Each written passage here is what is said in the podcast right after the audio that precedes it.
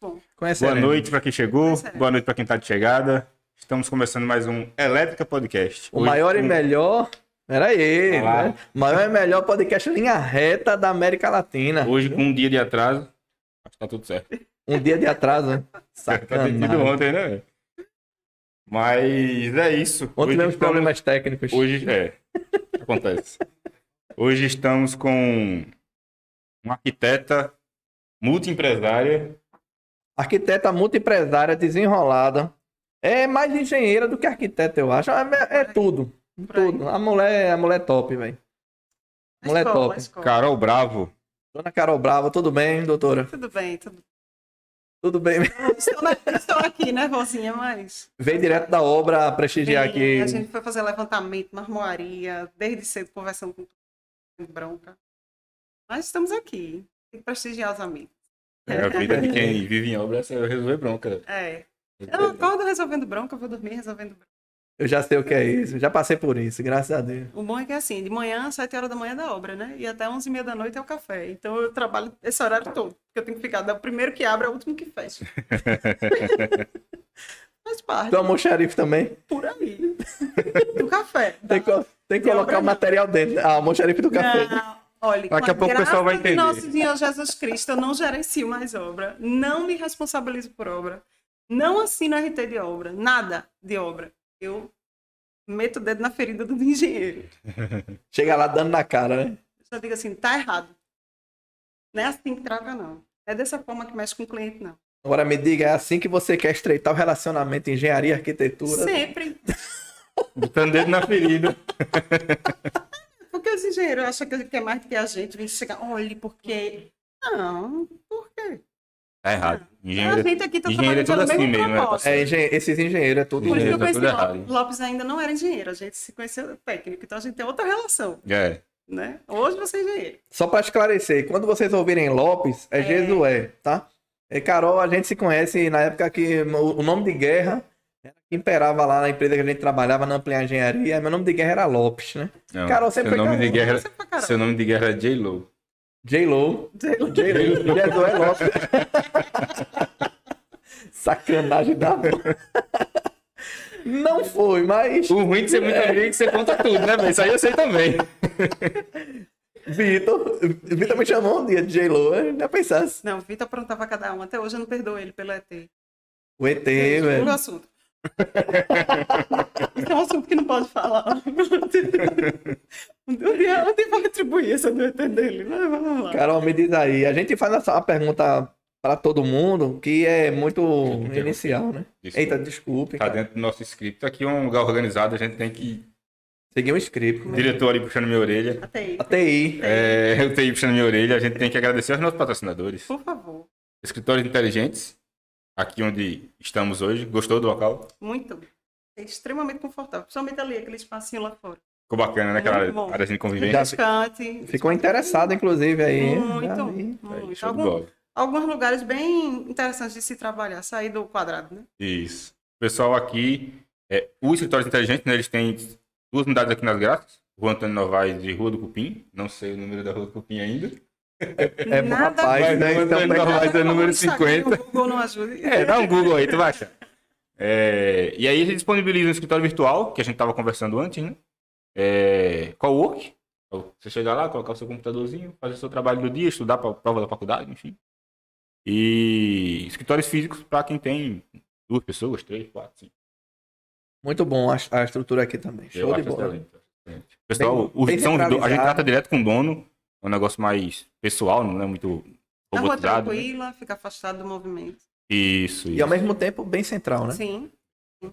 Ela é uma rua intermediária entre as principais, né? Uhum. Então, em relação ao urbano, vamos lá falar de urbanismo, ele é extremamente bem localizado. É, E o outro que eu te falei que é na rua é, do Cupim é aqui em cima. É Acho que três dois, ruas. três quarteirões. É, É. bem pertinho também. Assim, também fica. É, é uma perpendicular à Rua Amélia. Também. Então é bem pertinho. Antes da Roda Silva. Tudo pertinho aqui. Essa região é bem central. É. Ah, o outro patrocina- patrocinador, uma das melhores empresas de energia elétrica do país. A melhor. Fantástico. Em linha ser- reta também. ser humilde. Em linha reta. Em linha reta, com certeza. É a KVAR Energia. é a empresa da qual eu faço parte, e especializada em energia não fotovoltaica, que é uma intenção nossa futura, talvez.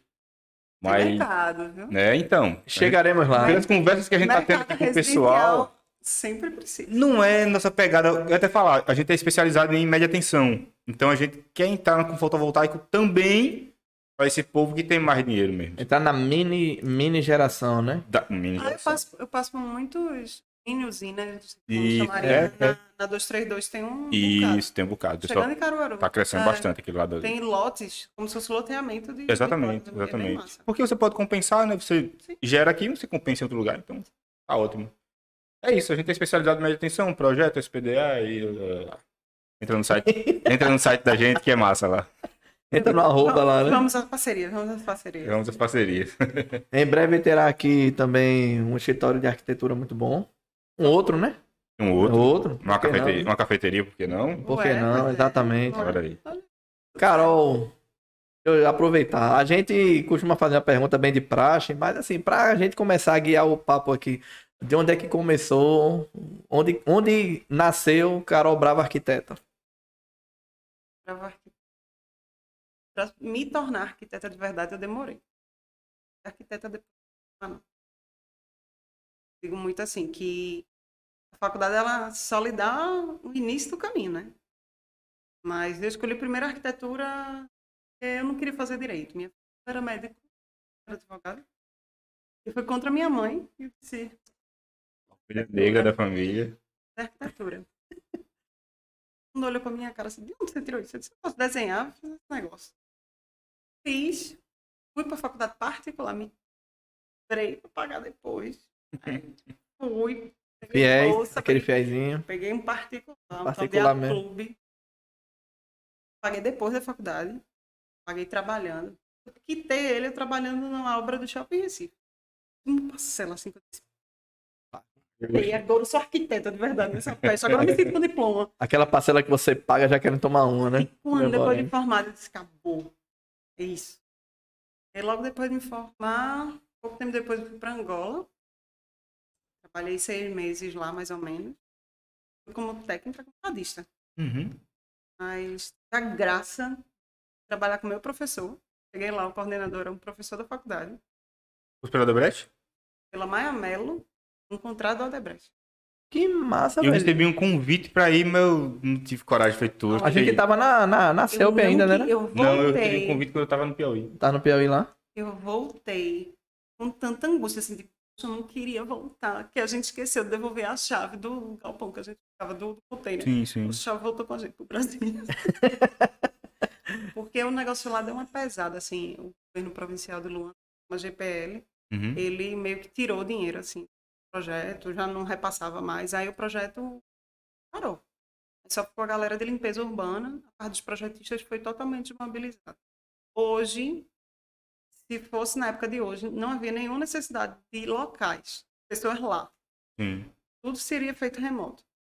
Porque o que a gente fazia lá, a gente faria aqui no escritório muito mais fácil. Só que Aqui- lá, A questão do- dos projetos em Sim. si, né? tudo. Assim, só a obra mesmo tinha necessidade de estar lá. Então, como eles alocaram toda a equipe, né, para estar lá, a gente morava num mega apartamento, um excelente condomínio. Tudo bom e do melhor. Tinha bônus financeiro para compra, pra... Uhum. Mas também tinha muita farra, né? Momentos de lazer eram bons. A própria Debrecht fornecia isso. Chamava resenha. Sim. Resenha. Que eram as festas. A hora, a hora quando a gente fazia o network. Começando a me arrepender de não ter ido. Era Todo mundo bom. dizia que, assim, beber lá. era o, o- pé de meia que todo mundo queria ter na Porque época, voltou né? muita gente rica. Voltou- E não era rico pouco, não. Era tipo assim, quando na época que dinheiro era dinheiro, se ganhava um salário quando era formado, sei lá, dois mil reais, eu ganhava lá cinco mil reais para ser técnica. É. Então, assim, era muito dinheiro. Eu era técnica, vale que era nível superior. Eu pensei que tu tinha ido já como arquiteta, quando a gente Não, ia... não tinha vaga. Só que assim, eles só abriam vaga para ir para lá à medida que fosse abrindo vaga de do alojamento, né? Então, o alojamento masculino foi totalmente desmobilizado e aí surgiu uma vaga no alojamento feminino. Ele chamava alojamento, mas era um apartamento dentro Uhum. do condomínio. Aí eu fui. Era um apartamento pra cada? Era um era As arquite... Quem era de nível superior, cada um tinha um quarto, e quem era técnico dividia quarto. Uhum. Eu fiquei dividindo o quarto só durante um tempo, porque essa outra pessoa logo em seguida foi desmobilizada. E depois fui morar com todo mundo superior. Fiquei sozinha como técnica. Foi todo mundo voltando e voltando, voltando e eu fui ficando, graças Uhum. a Deus. Depois juntar mais um pouquinho. E aí quando eu voltei, foi quando eu fui para ampliar. Assim, antes eu tinha trabalhado em prefeitura, coisas do tipo, mas eu não era arquiteta efetivamente. Eu era técnica de campo, não fazia quase nada de arquitetura ou cadista. Sim, Passava o sim. dia na frente fazendo desenho. Mas quando eu efetivamente comecei a trabalhar com a área de arquitetura, foi entre Angola e ampliar. Trabalhasse com que tipo de obra lá na Angola? Urbana. Toda a Urbana- parte de desenho urbanismo. urbano. A, Aldebrecht e a Maia Mello, sem, sem fazer propaganda da empresa, eles foram responsáveis por fazer a implantação do primeiro semáforo, de, primeira faixa de pedestre. Caramba, velho. Isso é assim. Pra gente é irrisório, mas tipo, é, é, é como se você tivesse civilizando. Mas ia me de chamar a atenção também né? se fosse na Índia. É, é. Fazia sentido. Não, porra. ninguém respeitaria, porque não tinha ordenamento, não tem ordenamento de trânsito. Agora sim, Angola ele tinha as vias, tinham praças que as pessoas utilizavam, aqueles espaços, mas não era urbanizado. Não tinha meio fio, não tinha calçada, era todo mundo misturado. Uhum. E lá onde a gente morava, era assim, só tinha uma rua para ir, que nem Camaragibe, aldeia, assim. Só tinha uma rua para ir, uma rua para voltar. Então, o imagine o trânsito inteiro da cidade, na Acrópole, como a gente chamava, que era a parte alta da cidade. Acrópole. Não, Era, era na um- área grega, assim, dos gregos, né? Sim, de, sim, de sim. ter aquela Acrópole, aquela cidade dos ricos, dos deuses lá em cima, e a parte baixa da cidade, que era quem tinha menos poder aquisitivo. Uhum. Então a gente morava lá em cima, trabalhava lá embaixo. Era o dia todo. A gente perdia mais tempo num ônibus subindo e descendo do que trabalhando, efetivamente. No caso, vocês, Eram seis horas de trânsito, três para ir, três e vocês entravam muito em Qual contato. tamanho desse trecho? Quilômetros. assim. Se tivesse trânsito livre, eram 20 minutos. de- É. Eu acho que eram, eu acho que era uma coisa de Era mais ou menos uma 10 caxangá, né? Era tipo uma caxangá. Mais ou menos uma Menos que isso, menos que isso. Menos que isso. Não me lembro de quilometragem não, mas era muito. A gente já fez trajeto assim, horários extraordinários, né? Mas assim, era. é, vocês entravam em contato mesmo com a população lá, mas nessa época, é, é, Não, a nesse gente trecho, Não tinha contato. era Eu basicamente. vi Angola através de um vidro de um carro. E a gente não descia. Primeiro porque a gente sempre tinha visto temporário, a gente não tinha visto definitivo de trabalho. Uhum. Só quem era da Aldebrecht mesmo tinha. Então, assim, eu via a cidade pelos caminhos que os ônibus passavam. Os micro-ônibus que levavam a gente. Eu tive poucas oportunidades de ir para campo como técnica, porque eu pedi muito. Eu disse, deixa eu ir para campo, ir para campo. Mas eu era tão verde que eu não tinha nem bota, nem tênis, nem nada. Eu ia de chinelo. Aí chegava lá, os, os peruanos, que normalmente eram os técnicos, faziam, não vai entrar, não pode. Olha, não pode. Aí eu ficava olhando a porta.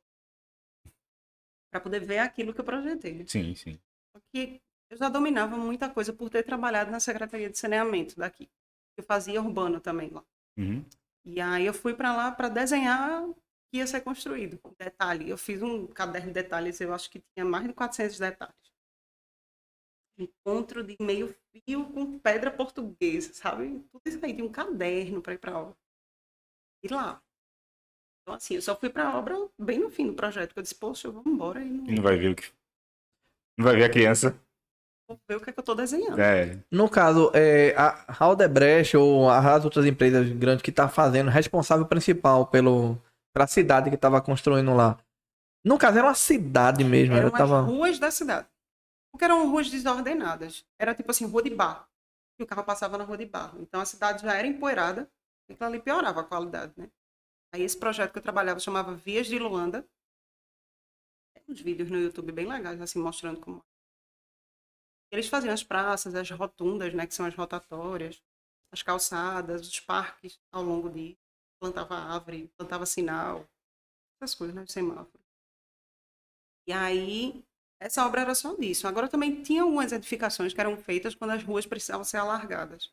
Aí, às vezes, me chamavam para fazer o levantamento, Uhum. para poder fazer demolição, para relocar aquela pessoa para uma outra casa. Era um negócio assim meio estranho. A galera lisa, paupérrima, nada, mas tipo assim, tinha quatro carros na garagem. Celular de última geração. É mesmo? Porque tem três coisas que o angolano dizia que era bom para eles: carro, celular e mulher. Um que era investimento. Caramba, velho. Então, assim, mulheres de angolanos eram sempre extremamente bem vestidas, organizadas, compravam cabelos, Uhum. só carrão, celulares, pá. mas era aquela casa de barro, ou casa no cimento e tal. Eu conversava muito com, com os motoristas, com o pessoal assim da, que ficava por lá, e eram as histórias que a gente ouvia. E você Que cultura. visualizava também pelo ônibus, como você dizia, né? Pelo é trajeto. cultura, né, velho? Cultura. É diferente, É. é. muito diferente. Eu cheguei lá, eu tinha um Sony Ericsson, daquele laranjinha que abria assim. Sim. Aí ele, que quanto pelo. Não, não vou vender, não. E aqui era bem simples, assim, na época. Não, mas eu quero, eu quero, eu quero. Porque lá não tinha. Sim. Mas são, assim, são os valores que são invertidos, né? Uhum. Enquanto a gente aqui, nem todo mundo, mas enquanto a gente dá valor à à comida, em relação à educação, lá o melhor carro que você tiver, você... Mas aqui eu já entrei, aqui Brasil, né? Eu já entrei em casa de taipa, tinha uma Hornet na garagem, uma moto 600 cilindradas. Hã? Pô, como é que é isso? Tá errado isso aqui, velho. É, hoje a gente vê que o poder de consumo das pessoas são diferentes, né? É. Eu, todo todo meu pezinho, dou valor à comida, comida boa. Você sentar e olhar para aquela comida assim. Pra mim é o dinheiro mais bem gasto, assim. É um dinheiro que não dói de gastar, sabe? Você Com gastar certeza. com comida. Com certeza. Mas pra mim, não é ah, a comida é boa que vem aquele... Não, 600 reais, cara. É uma, uma ova de caviar, não sei o quê. Eu nunca, Não, nunca comi Pra mim, caviar. bem gasto Zeca, é Zeca comida, Pagodinho. comida. Coisa cheia e tal. Ah, e- Eu sou magro de rim, porque eu como muito comida, bem. comida para mim ela tem que encher os olhos. E o bucho. Exatamente. Então, assim, tem que ser aquela comida. Você vai, poxa, que comida bonita. Agora eu também sou a pessoa mais fresca do mundo. É mesmo. Eu olho pra comida todinha, viro, reviro, viro, reviro. Porque eu tenho uma sorte de achar barata, é, É, la- não. lagarta, pedaço de etiqueta da maçã. Então, assim, são coisas que eu acho. Então, eu olho porque eu tô comendo. Mas eu acho que aí é que é procurar. A gente deve A comer gente não acha que porra a direto. gente. A gente tem que começar a porra direto e não tentar uma delícia É, tá hoje. é. Tá crocante, é baratinha lá. Já, já achei barato em restaurante bom, já achei etiqueta em restaurante bom. E a gente trabalhou muito fazendo reforma, né, Carol? A Aquele gente fez negócio. algumas reformas de restaurante que a gente olhava assim e fazia, A bicho, cozinha- como essa galera lava esse prato. Cozinha de restaurante é um negócio assustador. Não vamos generalizar, obviamente, mas, Não, assim, mas- é, quando você conhece, Os bastidores. você pensa melhor. Você, você pensa e repensa comer naquele lugar. Hoje tem lugares em alguns shoppings que a gente não come. Não, Come não. não. A gente conversa nos bastidores sobre isso. e a gente já viu muita coisa estranha. Inclusive sobre aquele que a gente tava falando antes. A gente já viu muita coisa estranha. Deixa pra lá. É. né? Enfim, né? Olha, Agora eu tô fala- pensando de onde foi esse bolo de rolo. Ah, cara, Começar a procurar aqui. tá gostoso, come. Não sei, não comi não. Pode comer. Fica à vontade. Ó, Depois que ela comeu, como? Porque ela vai revirar. Tá? Mas isso foi um dos motivos de eu implantar a minha empresa, vamos dizer assim, de investir em alimentação. Era tentar ser um pouco diferente do que é o padrão. Uhum. Isso não quer dizer que no dia a dia a gente não tem uma sujeira, que às vezes o chão sujo não dá tempo de limpar. Isso acontece. Sim, sim. Ah, cai café, cai isso. Mas a gente tenta prezar por, esse, por essa higiene. Por exemplo, unha grande não pode, Uhum. pelo tem que estar na touca, ou preso. pra evitar, né, que caia. Pois é. Ah, vai enrolar brigadeiro, a mão tem que ser extremamente higienizada se não tiver luva, por exemplo. Enrolar brigadeiro. Tem, tem todo porquê ele ter aqueles, aquela rotina, né? Eu brigo muito com as meninas, eu faço, cadê isso? Cadê aquilo? Porque são coisas que se eu fosse no restaurante, se eu fulano ali do lado, eu ia querer saber se estava do jeito. Sim. Mas eu não sabia disso. Eu soube porque quando eu comprei uma franquia, eu fui treinada para saber disso. Aí hoje eu enxergo ir para um restaurante de forma diferente. Eu não olho com o olho só do consumidor. Eu olho para eu vou para comer, eu faço assim. Tem ali atrás. É elástica, mas é bom. O treinamento, quando você comprou a franquia, é longo, é curto? Quatro dias, cinco dias em São Paulo, Uhum. fora pesquisa. Eu Sim, também sim, estudava sim. em casa e tudo. Tem alguns alguns é, passos de refeição que você não precisa de é, vigilância sanitária, né? Atestado de vigilância sanitária. O meu é um deles, que eu sou um quiosque, fico no meio do mall do shopping, né? O Uhum. mall é o corredor. Uhum. Eu sou considerada como quiosque, apesar de ser quiosque grande. Hum, Eu não preciso de vigilância sanitária, eu não preciso de licença ambiental, não preciso de uma série de coisas. Mas não é porque eu não preciso que eu não vou ter higiene de vigilância sanitária. Óbvio. Obviamente. Então, eu tenho dedetização mensal, quando preciso de reforço é semanal. Então, todos os padrões eu faço. Porque aí a franquia me dá uma cartilha, diz assim, é ideal que você siga por isso aqui. Exatamente, até É, o porque pessoal- se você não seguir. Isso o pessoal, tem um modelo, o pessoal tem um modelo testado, né? Ele sabe como é que funciona. Quando você compra franquia, você compra padrão franquia. Isso. Isso não quer dizer que tem franquia que você não consegue, você não muda alguma coisa, né? Você não regionaliza ou personaliza certas coisas. Uhum. Eu tenho uma certa liberdade. Talvez por estar mais distante de São Paulo e não ter tanta presença física da franquia. Uhum. Mas, por exemplo, hoje na rede, o café que mais sai, na minha loja, é o café que menos sai. E a franquia tirou do cardápio o café que mais sai na minha loja. E eu disse, eu não vou tirar. É. Porque eu tenho um dia que eu vendo mais esse cappuccino do que café expresso. Eu não vou tirar esse café. Uhum. Então, às vezes eu bato de frente, que eu digo, não. Aí tem franquias que permitem isso. Tem franquias que não. Assim, é que você tá. É você bateu o pé e tipo, não, beleza, a eu gente. não vou tirar. É, mas aí ela tem o, o, o argumento, né? Tem. Eu vou tirar o que eu mais Tem. Não, é porque eu acredito que tenha franquia. Acredito, eu não sou nenhum franqueado. não- Mas assim, eu acredito que tem franquia que não. Eu vou tirar, a gente tá tirando porque tem que tirar e acabou. É. Eu acho que tem umas que bateu o pé mesmo. Deve ter, com certeza. Acabou, velho. Aí, voltando para a história da arquitetura, né? A gente começou a falar de café. Não, meu filho, oxe, Ah. vai, vai, conversar aqui, vai e volta o assunto. E isso foi o que me fez olhar como arquiteta. Que eu disse assim, como é que eu posso botar café sendo arquiteto ao mesmo tempo e lidando tudo aquilo de gestão que a gente aprendeu ao longo do tempo? Porque quando a gente gerenciava a obra, era isso. A gente tinha que... A empresa tem um padrão, mas o que é que eu posso deixar do meu perfil? Uhum. De que forma eu apresento docu- quantos documentos a gente preparou, vamos implantar. Nunca saiu do papel. Cronogramas, fazia folhas e mais folhas, perdia horas e mais horas. Nunca era cumprida. Infelizmente, a gente tem uma mão de obra muito difícil. E aí vale para qualquer coisa. Continua difícil. Novo. Vale para qualquer coisa. Vale para cafeteria, vale para obra. Eu pergunto se continua difícil porque, assim, quando a gente teve aquele boom, digamos assim, É. 2000 e, e-. pronto, aquela época ali, do- 2012, que eles se conheceram naquela época lá. É, 2012, 2013 teve um boom, foi até 2015. E, e faltava muita mão de obra. Gesseiro é difícil. Faltava muito. É... Então a gente tem uma galerinha boa, né? Então a gente não pode É. reclamar, não. Fornecedores bacanas. Foi, né? É... Mas é bem complicado. Marceneiro, vixe Maria, pode jogar contra a parede. Deus me perdoe, mas Serralheiro era, era disputado a tapa. Serralheiro bom. Serralheiro. Maravilhoso. Tem um- A gente tem aquele cara do inox que... Pessoal de ar-condicionado, Senador, encanador. joinha. Ainda tem os contatos do povo. Tu ainda. Tu Um ainda entra. outro. Mas o pessoal de pintura. Mais preciso. Mas ainda tem alguns fornecedores que eu uso desde lá. Amaral ainda. Oxe, me encontro muito com Amaral. Me Amaral. encontrei com Amaral em Caruaru, quando eu estava pensando em botar cafeteria. Ele fazendo uma de Santini que fica de frente para minha loja. Quando eu olhei, eu disse, Amaral. E quem apresentou a galera da de Santini para Amaral fui eu. Amaral, Amaral. Um olho bom, outro normal ou não? Não. Não. Eu vou dizer, Amaral.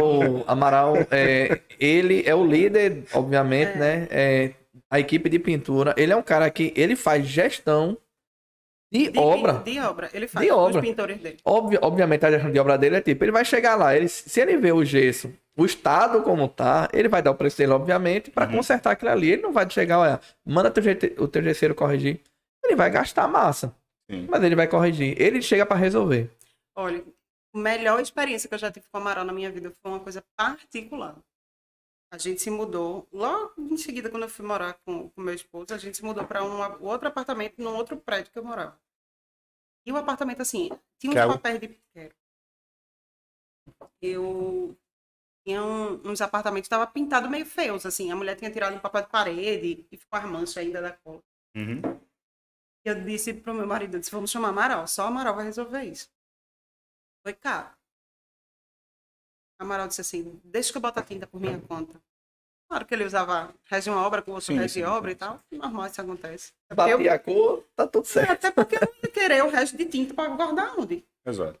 Aí Amaral tinha as tintas boas dele e fazia, eu tenho uma tinta boa.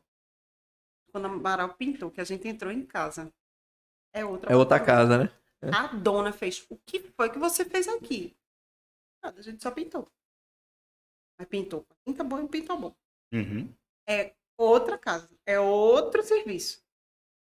Sabe? Eu acho que tem coisas que vale a pena. Que é esse tipo. Certeza. Deixa eu fazer um adendo. Te lembra que tu perguntou pra mim o preço? Não, é. Tô, tô precisando de um, de um Não, pintor gente. Não, assim. Foi, foi uma coisa bem. Vezes é viagem. bem, bem, bem aleatório. Eu Na minha eu na cabeça apartamento, que era um ovo. Na minha cabeça passou, tipo, ele quer um pintor. Não, Entendeu? eu não- nem pedi pintor, só tava desabafando. Eu precisava devolver o apartamento que eu tava até um dia desse. Eu me mudei. Bem pequenininho. Dois quartos, sala, cozinha americana e tal. Cozinha não precisava pintar porque era na cerâmica, banheiro não precisava pintar porque era na cerâmica. Era pra pintar o branco de branco. De branco, melhor de branco lá. Aí o cara Eu disse. vou morrer. Não, a gente já tá calejado, Tá né? bom. É. Aí o cara, eu disse, ó, quanto é que é pra pintar lá tal? Um diário o cara faz isso, né? Ele disse 700, eu disse, não, moço. Pinta minha, tudo meu. Ele, ah, o rolo tá lá. Eu sou eletricista. Eu vou fazer um serviço na tua casa, cara. Eu digo, ó, cara, tu tem que comprar uma peça de fio, dois disjuntores, um quadro de distribuição, um alicate, uma chave de fenda. Não faz sentido. Você tem seu kit de ferramenta, né? Eu penso isso pro pintor, mas todo pintor pede rolo e tal. É, porque normalmente rolo você não reaproveita. É, eu não sei, mas enfim. É. Aí o cara, 700 conto, eu mandei uma mensagem pra ele desabafando, né? Eu fiquei puto, não existe uma diária, é. é você pintou. Não, porque, bicho, se eu ganhar, arrastar 700 pau por dia, É mais caro, meu filho. Tá pensando o quê? se eu arrastar 700 conto por dia, tanto que eu fui lá, paguei pra outro rapaz, fez um serviço bosta. Pode me chamar, viu? Você fazer textura de cimento. Não, era pra devolver, era pra devolver, era pra devolver. Aí eu chamei o rapaz, ele fez um serviço bosta, tanto que eu não paguei. E ele fez o serviço bosta, enfim, eu tive que fazer. Aí no sábado de manhã eu disse, meio que merda esse cara fez. Eu fui lá, passei o dia todo, até um, eu saí de lá eram umas seis da tarde, e ficou pintado, pronto pra devolver. O dono olhou e disse, ah, ótimo. Peguei a chave, não. 700 conto pra trabalhar das 8 da manhã até as 6 da tarde? Não, velho, eu vou. Vou lá fechar a empresa e vou. Pronto. Eu, Seu eu, HH ficou mais barato, né? eu entendi a necessidade dele depois. É mais. Aí ele veio me dizer, hora- não, Roberto, o preço é esse mesmo. Não é, meu amigo. Não é, não. Não, o preço é esse. Eu contrato um Deu pra cara. eu- entender, né? Isso é. Se eu tenho dois apartamentos, um pra devolver e outro que eu vou morar agora, eu preciso pintar os dois. E o cara vai me cobrar 700 pra pintar esse e 700 pra pintar esse, eu contrato um pintor CLT, ele trabalha dois dias pra mim e passa os restos de 28 dias lá pra minha cara, porque Rompe no contrato de, de experiência, né? Olha, É. tchau. tchau, é, fico arrumando coisa pra ele pintar, não, pintar calçada. Mas assim, é, é- Mas é compra coletiva. Quanto mais diárias e mais serviços você comprar, mais barato fica. Claro que o montante final vai ser custoso. Mas esse pessoal, eles, é, o pessoal de obra em geral, eles não gostam de fazer serviço pequeno. Uhum. Se for fazer serviço pequeno, o custo deles é alto. Porque Sim, ele tem que tirar uma pessoa da empresa, fazer não sei o quê. Ah, eu, concordo. Mas não era um cara que tinha uma empresa, era um cara que pinta avulso. Ah, se fosse um Amaral, eu não ia reclamar, velho. Quer dizer, não, eu, não ia nem, eu nem ia reclamar e nem ia fazer, porque não vejo que, que cabe no meu orçamento eu pagar pra devolver um apartamento de 700 conto. Mas eu entender. O cara é bom, velho. Todo mundo fala que o cara é bom, né? né? Agora o cara que pinta parede por aí, não, pelo amor de Deus. Não, resumindo, é- é- eu entendi a necessidade e, e o bate-papo da gente terminou aí. Não, eu entendi o que você queria. Mas, Mas é, mas é caro. A gente, a gente já passou por algumas experiências de fazer orçamento de obra que a gente eh, se impressionava com as coisas. Uhum. Se impressionava também do tipo, tem não, bota tanto. Vai pagar não sei o que meu. Quantas coisas que Tem, tem, Essa tem, daqui tem. é pra pagar não sei o que meu, essa daqui é pra pagar não sei o que meu. orçamento que a gente fazia, eu participei pouco de orçamento, que eu não fazia muito Eu fiz orçamento. alguns não. levantamentos. Os orçamentos que eu fazia, quando chegava na parte de acabamento, É, era que nem eu. Era isso aqui é elétrica. Toma Lopes. o valor explodia, velho. O valor explodia. acabamento é caro. Chega na parte hoje, do acabamento. hoje, hoje existe um- uma máxima né, que a gente usa que estrutura, na parte super, infra e superestrutura, né, que é fundação e a parte de que levanta após a fundação, ela, ela ocupa mais ou menos 30% do custo de um orçamento. E acabamentos, isso para a área residencial, né, quando a gente vai construir do zero. E acabamentos são os outros 30%. É. Então, assim, 40% é o restante. Então, são itens que você pode economizar. Você não vai economizar em fé. Não pode. né? Então, independente do tipo de acabamento, você botar ali, se você pintar, botar uma cerâmica, um porcelanato, um revestimento de 500 mil reais o metro quadrado, vai ser sempre aquele mesmo tipo de estrutura. A diferença vai ser só o peso daquele revestimento que vai ser computado. Uhum. Mas é, a gente tenta economizar no revestimento, porque a gente sabe montar. Então, ah, em vez de botar porcelanato agora, vamos botar pinta. Pois, você pinta. Sim. Bota porcelanato só onde é realmente na área do banheiro e tal.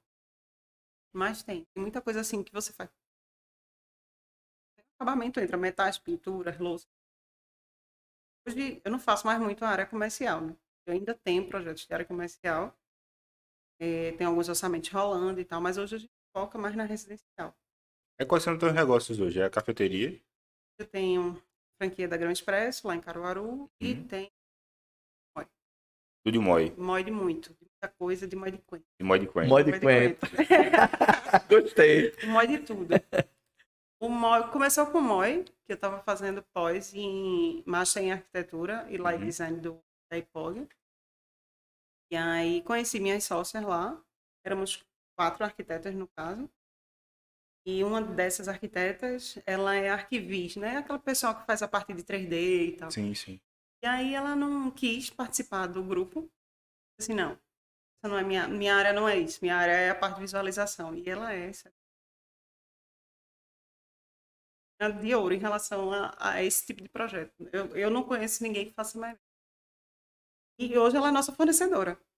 Ela não participou da sociedade. Fiquei só eu, Isva, que é Isvarelli. E tem Thalita, que é professora de Senai. Técnica de edificações e arquiteta tiver funcionária pública e arquiteto. E eu, na época, trabalhava numa empresa de TI, vai chegar nela.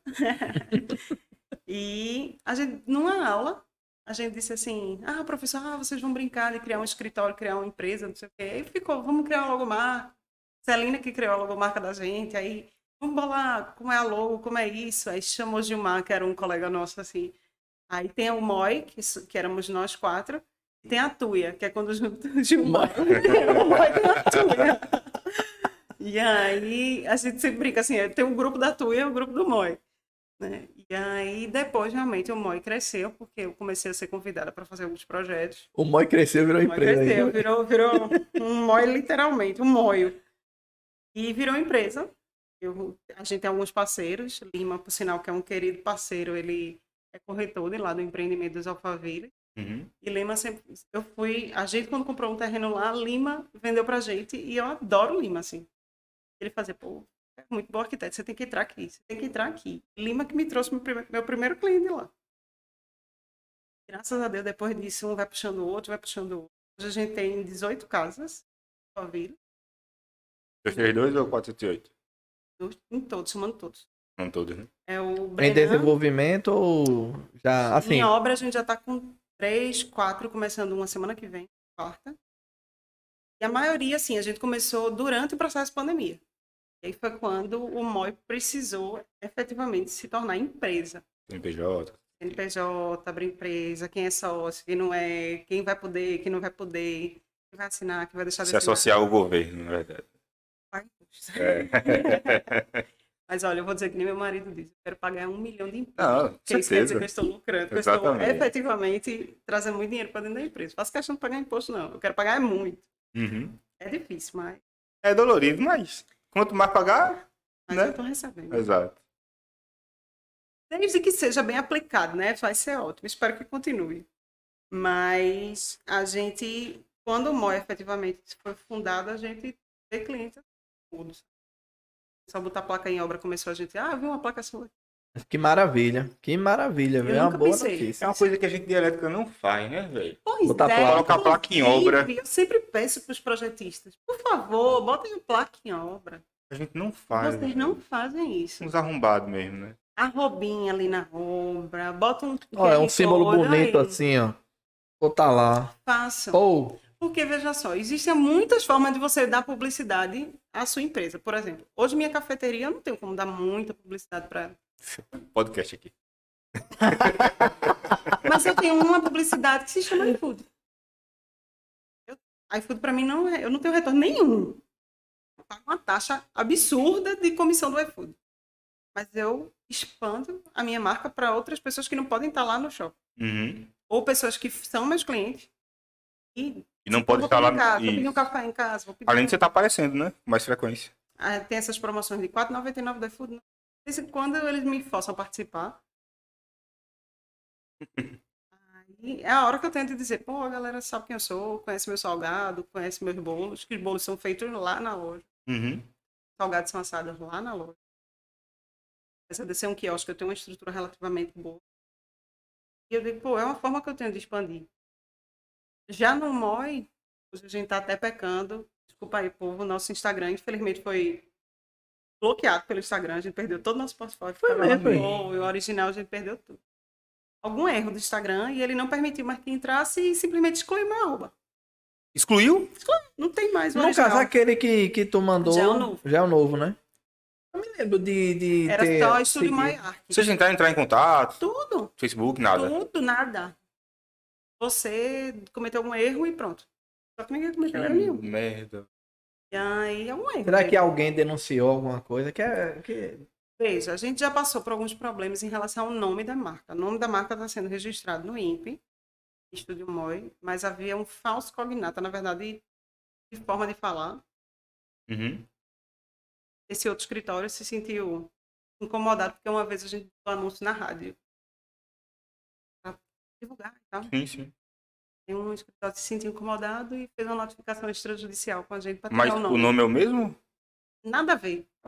Som lembra, lembra, mas o, Entendi. o efeito que é cada escritório não tem nada a ver. É para não falar o nome do Eu tenho um Não, amigo, não. eu tenho um amigo que vem aqui, bom meu, pra mim aqui também é arquiteto.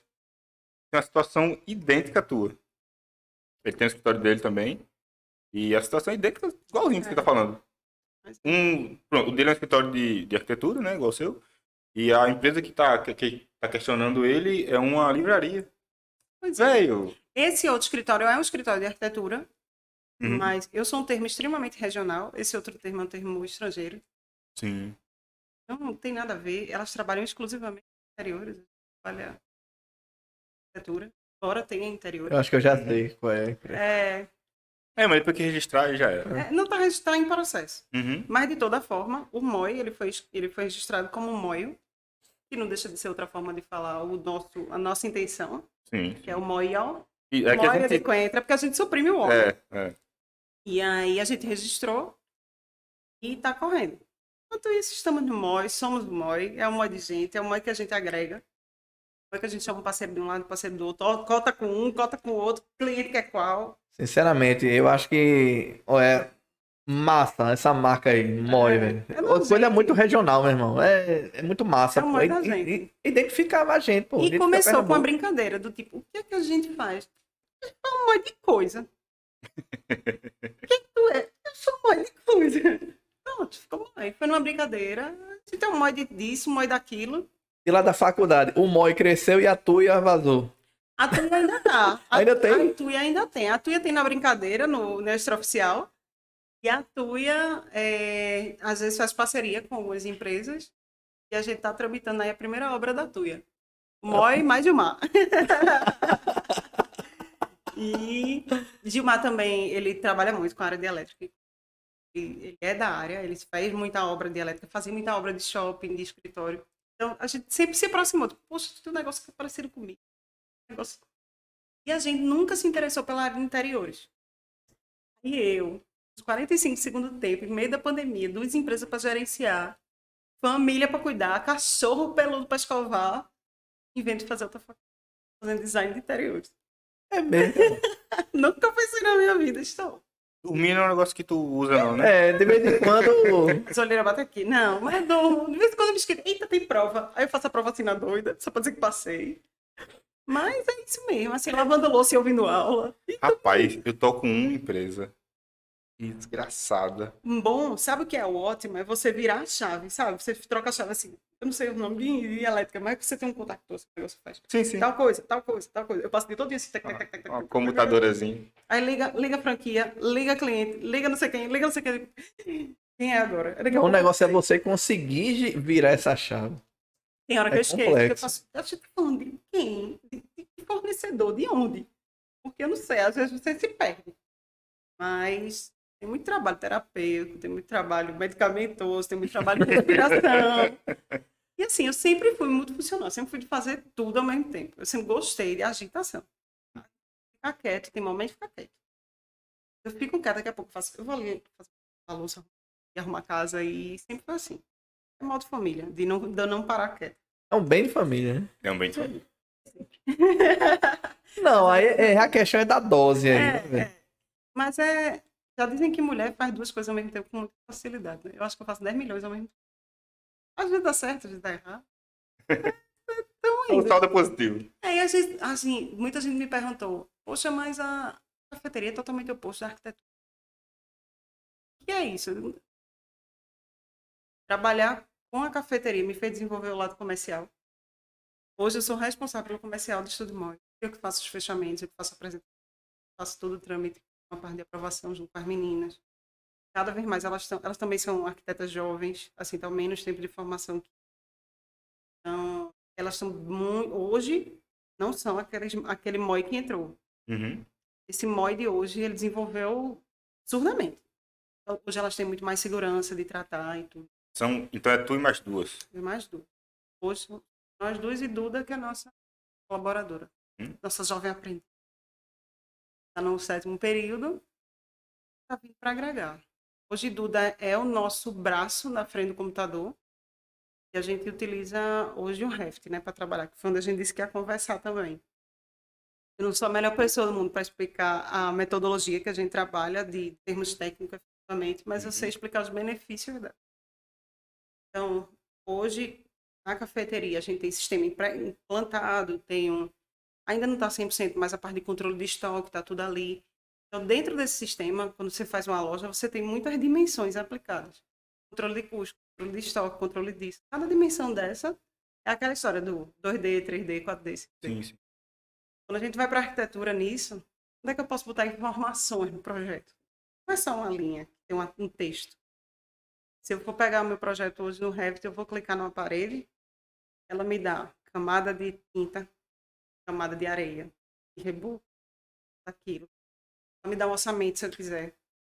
Tudo dentro do mesmo projeto de arquitetura que eu estou fazendo. Caramba, ele dá, no caso, ele materializa o que você tá desenhando ali e Exatamente. deixa visível, Eu deixa. vou criar uma parede, eu vou lá, parede que tem tanto centímetro de tijolo, tanto centímetro de reboco, de argamassa, não sei o quê. Eu digo tudo que eu quero que tenha naquela parede. Cada disciplina pode botar mais alguma coisa ali. Ponto de elétrica pode botar uma coisa, estrutura pode botar os pilares ali dentro, é, pessoal de acabamento pode botar o forro, tinta, não sei o quê. Agora, ele não dá sozinho. É uma programação. Eu programo aquilo para que ao final ele me gere uma planilha quantitativa, uma planilha de orçamento, É semelhante aos blocos de AutoCAD, né? Ou não? O bloco de AutoCAD não tem informação. É meramente um desenho. Uhum. Ele é o desenho de prancheta digitalizado. Ou 2D ou 3D. O Revit hoje, que é uma... Posso estar dizendo besteira. Tem uns que dizem que Revit é, met... que BIM é uma metodologia. Outros que dizem que é forma de planejamento. Cada um diz... Cada... Tem várias linhas Disseram pra, mim, disseram mim que era a linguagem. É uma forma de linguagem. BIM nada mais é do que modelagem da informação da construção, traduzido, né? Uhum. Então, assim, a construção tem informação e ela está modelada no computador. Eu construo sua casa, seu prédio, sua sala dentro do computador, efetivamente. Você, você tem ali, quando você faz um projeto bem feito e com as informações corretas, o total de material que você vai gastar, tudo. Sim. tudo. Eu posso Tudo. alimentar o quanto tem de preço, quanto é o preço de mercado daquele item, daquele outro, daquele outro. Eu posso inserir cronograma. Já tem casos, por exemplo, você pode fazer planejamento de, de pátio de obra, de como é que vai ser, quantos caminhões vão caber. Ele pode ser parametrizado. Ah, eu vou precisar que entre. Porra, pátio de obra, velho. Eu vou precisar. Pátio de manobra, por exemplo, caminhão, você vai entrar para fazer um prédio. Poxa, eu vou precisar que vai entrar quatro caminhão betoneira. Você vai lá, tem uma forma de você parametrizar isso, deixar automático. Ah, vai ser quatro caminhões, então ele vai recalcular o estacionamento. Ah, vai ser só dois, ele recalcula. Ele redimensiona o projeto. E aí, au- automático, desde que você bote ali dentro Saiba, informações. saiba manipular. É uma, é uma programação. É uma programação. E isso me encantou, primeiro porque eu aprendi CAD e 3D na faculdade. Ninguém faz mais AutoCAD 3D hoje. E o CAD 3D ele tem muito essa linguagem do que é o Revit. Então eu fiz um curso, Revit, fiz o curso todinho, depois fiz o curso Ninja, que é um curso mais avançado, as meninas fizeram também. Duda hoje já sabe de forma nata, a própria faculdade hoje já ensina. AutoCAD hoje em dia, assim, para a grande maioria, é só para abrir projeto. Eu, eu passei muito tempo sem nem AutoCAD no meu computador. Eu me forcei a aprender Revit. Eu preciso disso. Porque a gente fazia no CAD, passava para uma pessoa fazer o 3D, para modelar, para saber se fica assim. Aí tinha erro de obra, aí voltava. E hoje eu passo o programa, o arquivo do programa para a Celina, por exemplo, que é nossa, nossa parceira, e ela já roda ali os 3D. Ela já Que bota os materiais, já bota não sei o quê, já bota a luz, já bota isso, já bota aquilo. Hoje é ensinado em faculdade também, já, Sim. já tá no meio. Assim, é, o pessoal tá atualizando, no Tá, caso, tá. a matriz curricular. Hoje né? se usa muito, principalmente o Revit, né, que é da, da própria Autodesk, ele é de base com, com a empresa Autodesk, que é a mesma do CAD. Mas se usa ainda muito para de apresentação visual, sabe? Ainda de uma forma muito verde. Por exemplo, a faculdade ela não ensina processo de aprovação.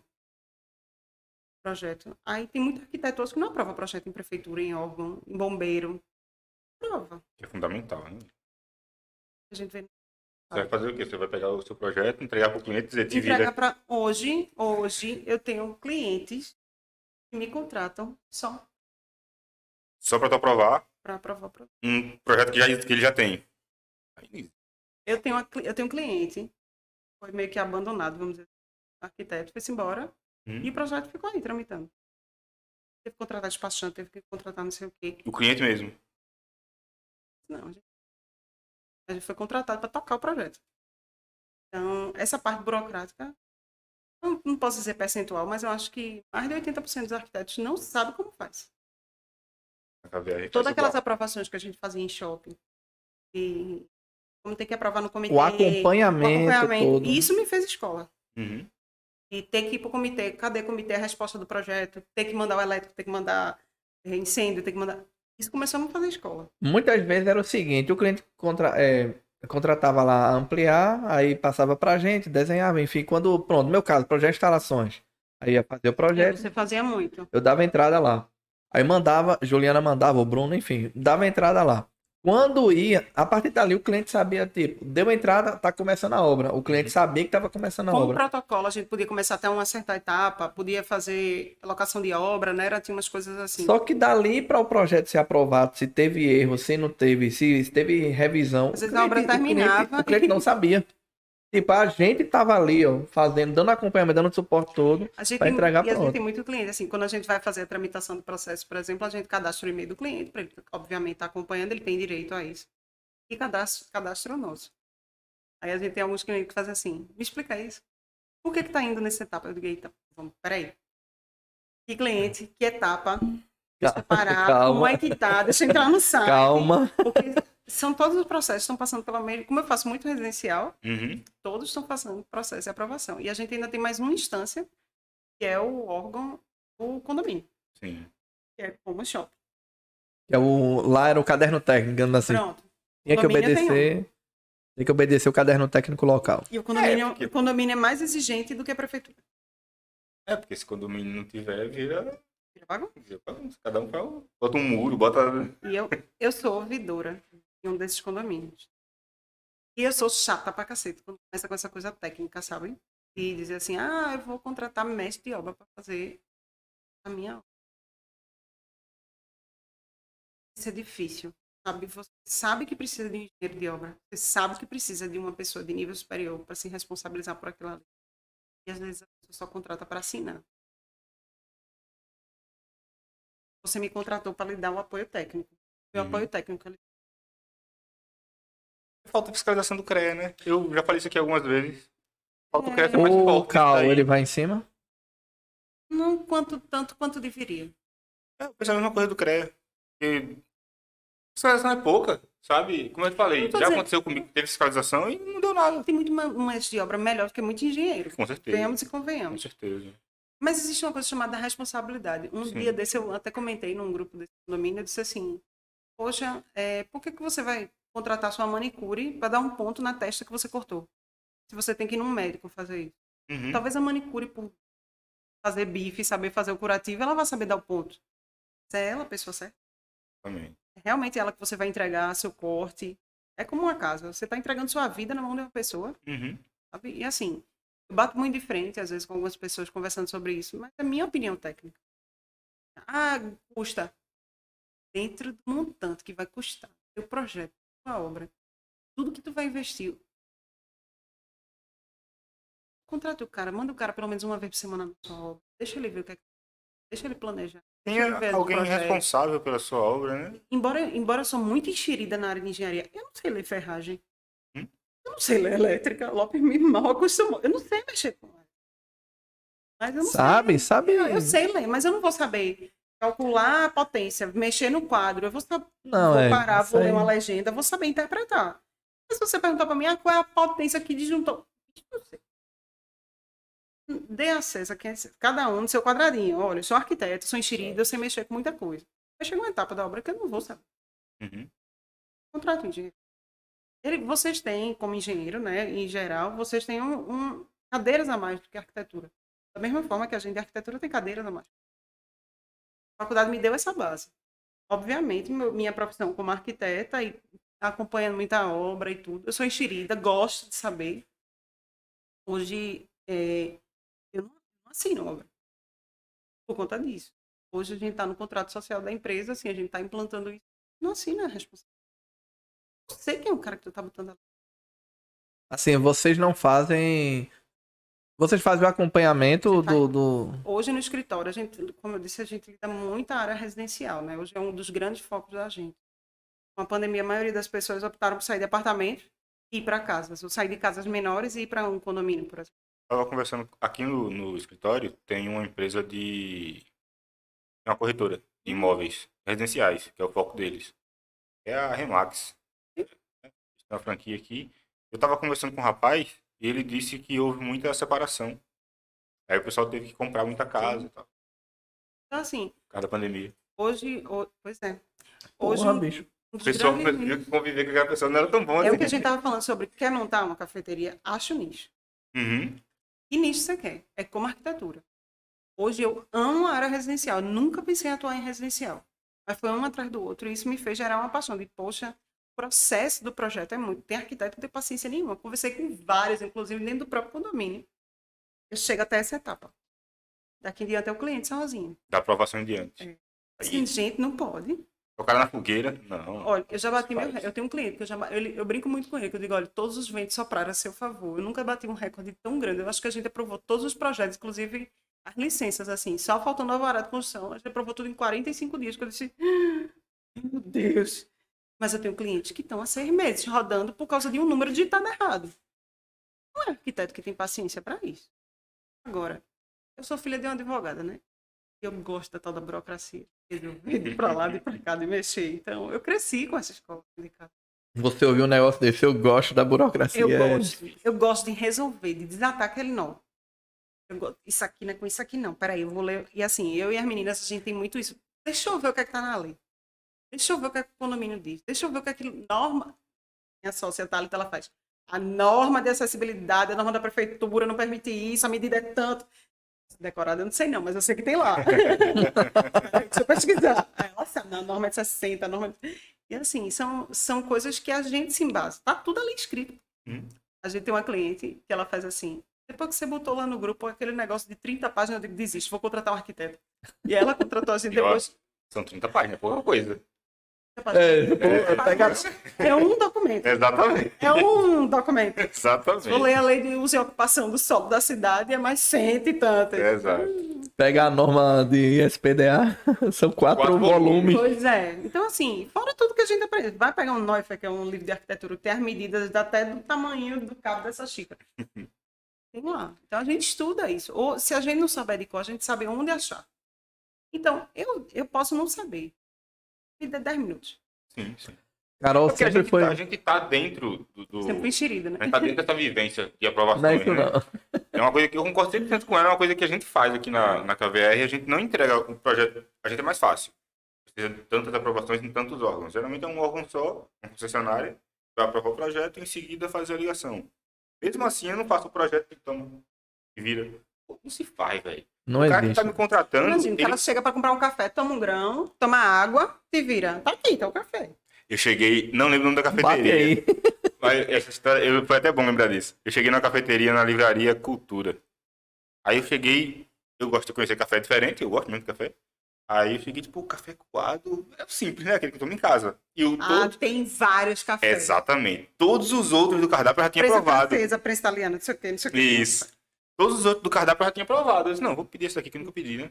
Amigo, café coado, por favor. Beleza, lá vem o cara daqui a pouco.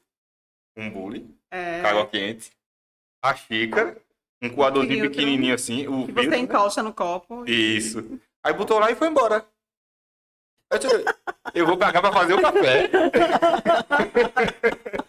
É exatamente É bom vocês saberem disso. É importante. É exatamente. Pronto. Você paga um arquiteto que não faz isso. O arquiteto vai lhe dar o café, vai lhe dar Exatamente. isso, Exatamente. para fazer sua casa, seu projeto. Não, tem, tem pessoas que, que têm esse prazer de eu vou fazer o meu. Não, nunca. Café sim. Tem. Você vai querer enfrentar com burocracia de Não, concessionária, prefeitura, bombeiro. Não vai. Tem cliente que gosta. Tem. É. Deixa eu- comigo. Faço, Mas eu talvez ele goste pelo Olha, eu preço. Conheço fulano da prefeitura, conheço ciclano. Daqui a uma semana faz. Quem é mesmo que a pessoa que a gente resolve isso aqui? Olha, se você quiser me contratar, custa X mil reais. Eu ia te dizer isso. Porque o Agora, eu pessoal. não vou dizer quem são as pessoas que você vai procurar, não, porque eu demorei muitos anos para descobrir quem é a Isso. pessoa, quem faz a pessoa, quem deixa de Isso. fazer a pessoa. Na nossa proposta vai lá, assessoria, X reais. Aí o cara tira essa assessoria que eu vou resolver sozinho. Eu risco, faço projeto e entrego. Velho, é, é o que ela disse, é dito e feito. O cara quando bate na concessionária que volta, É.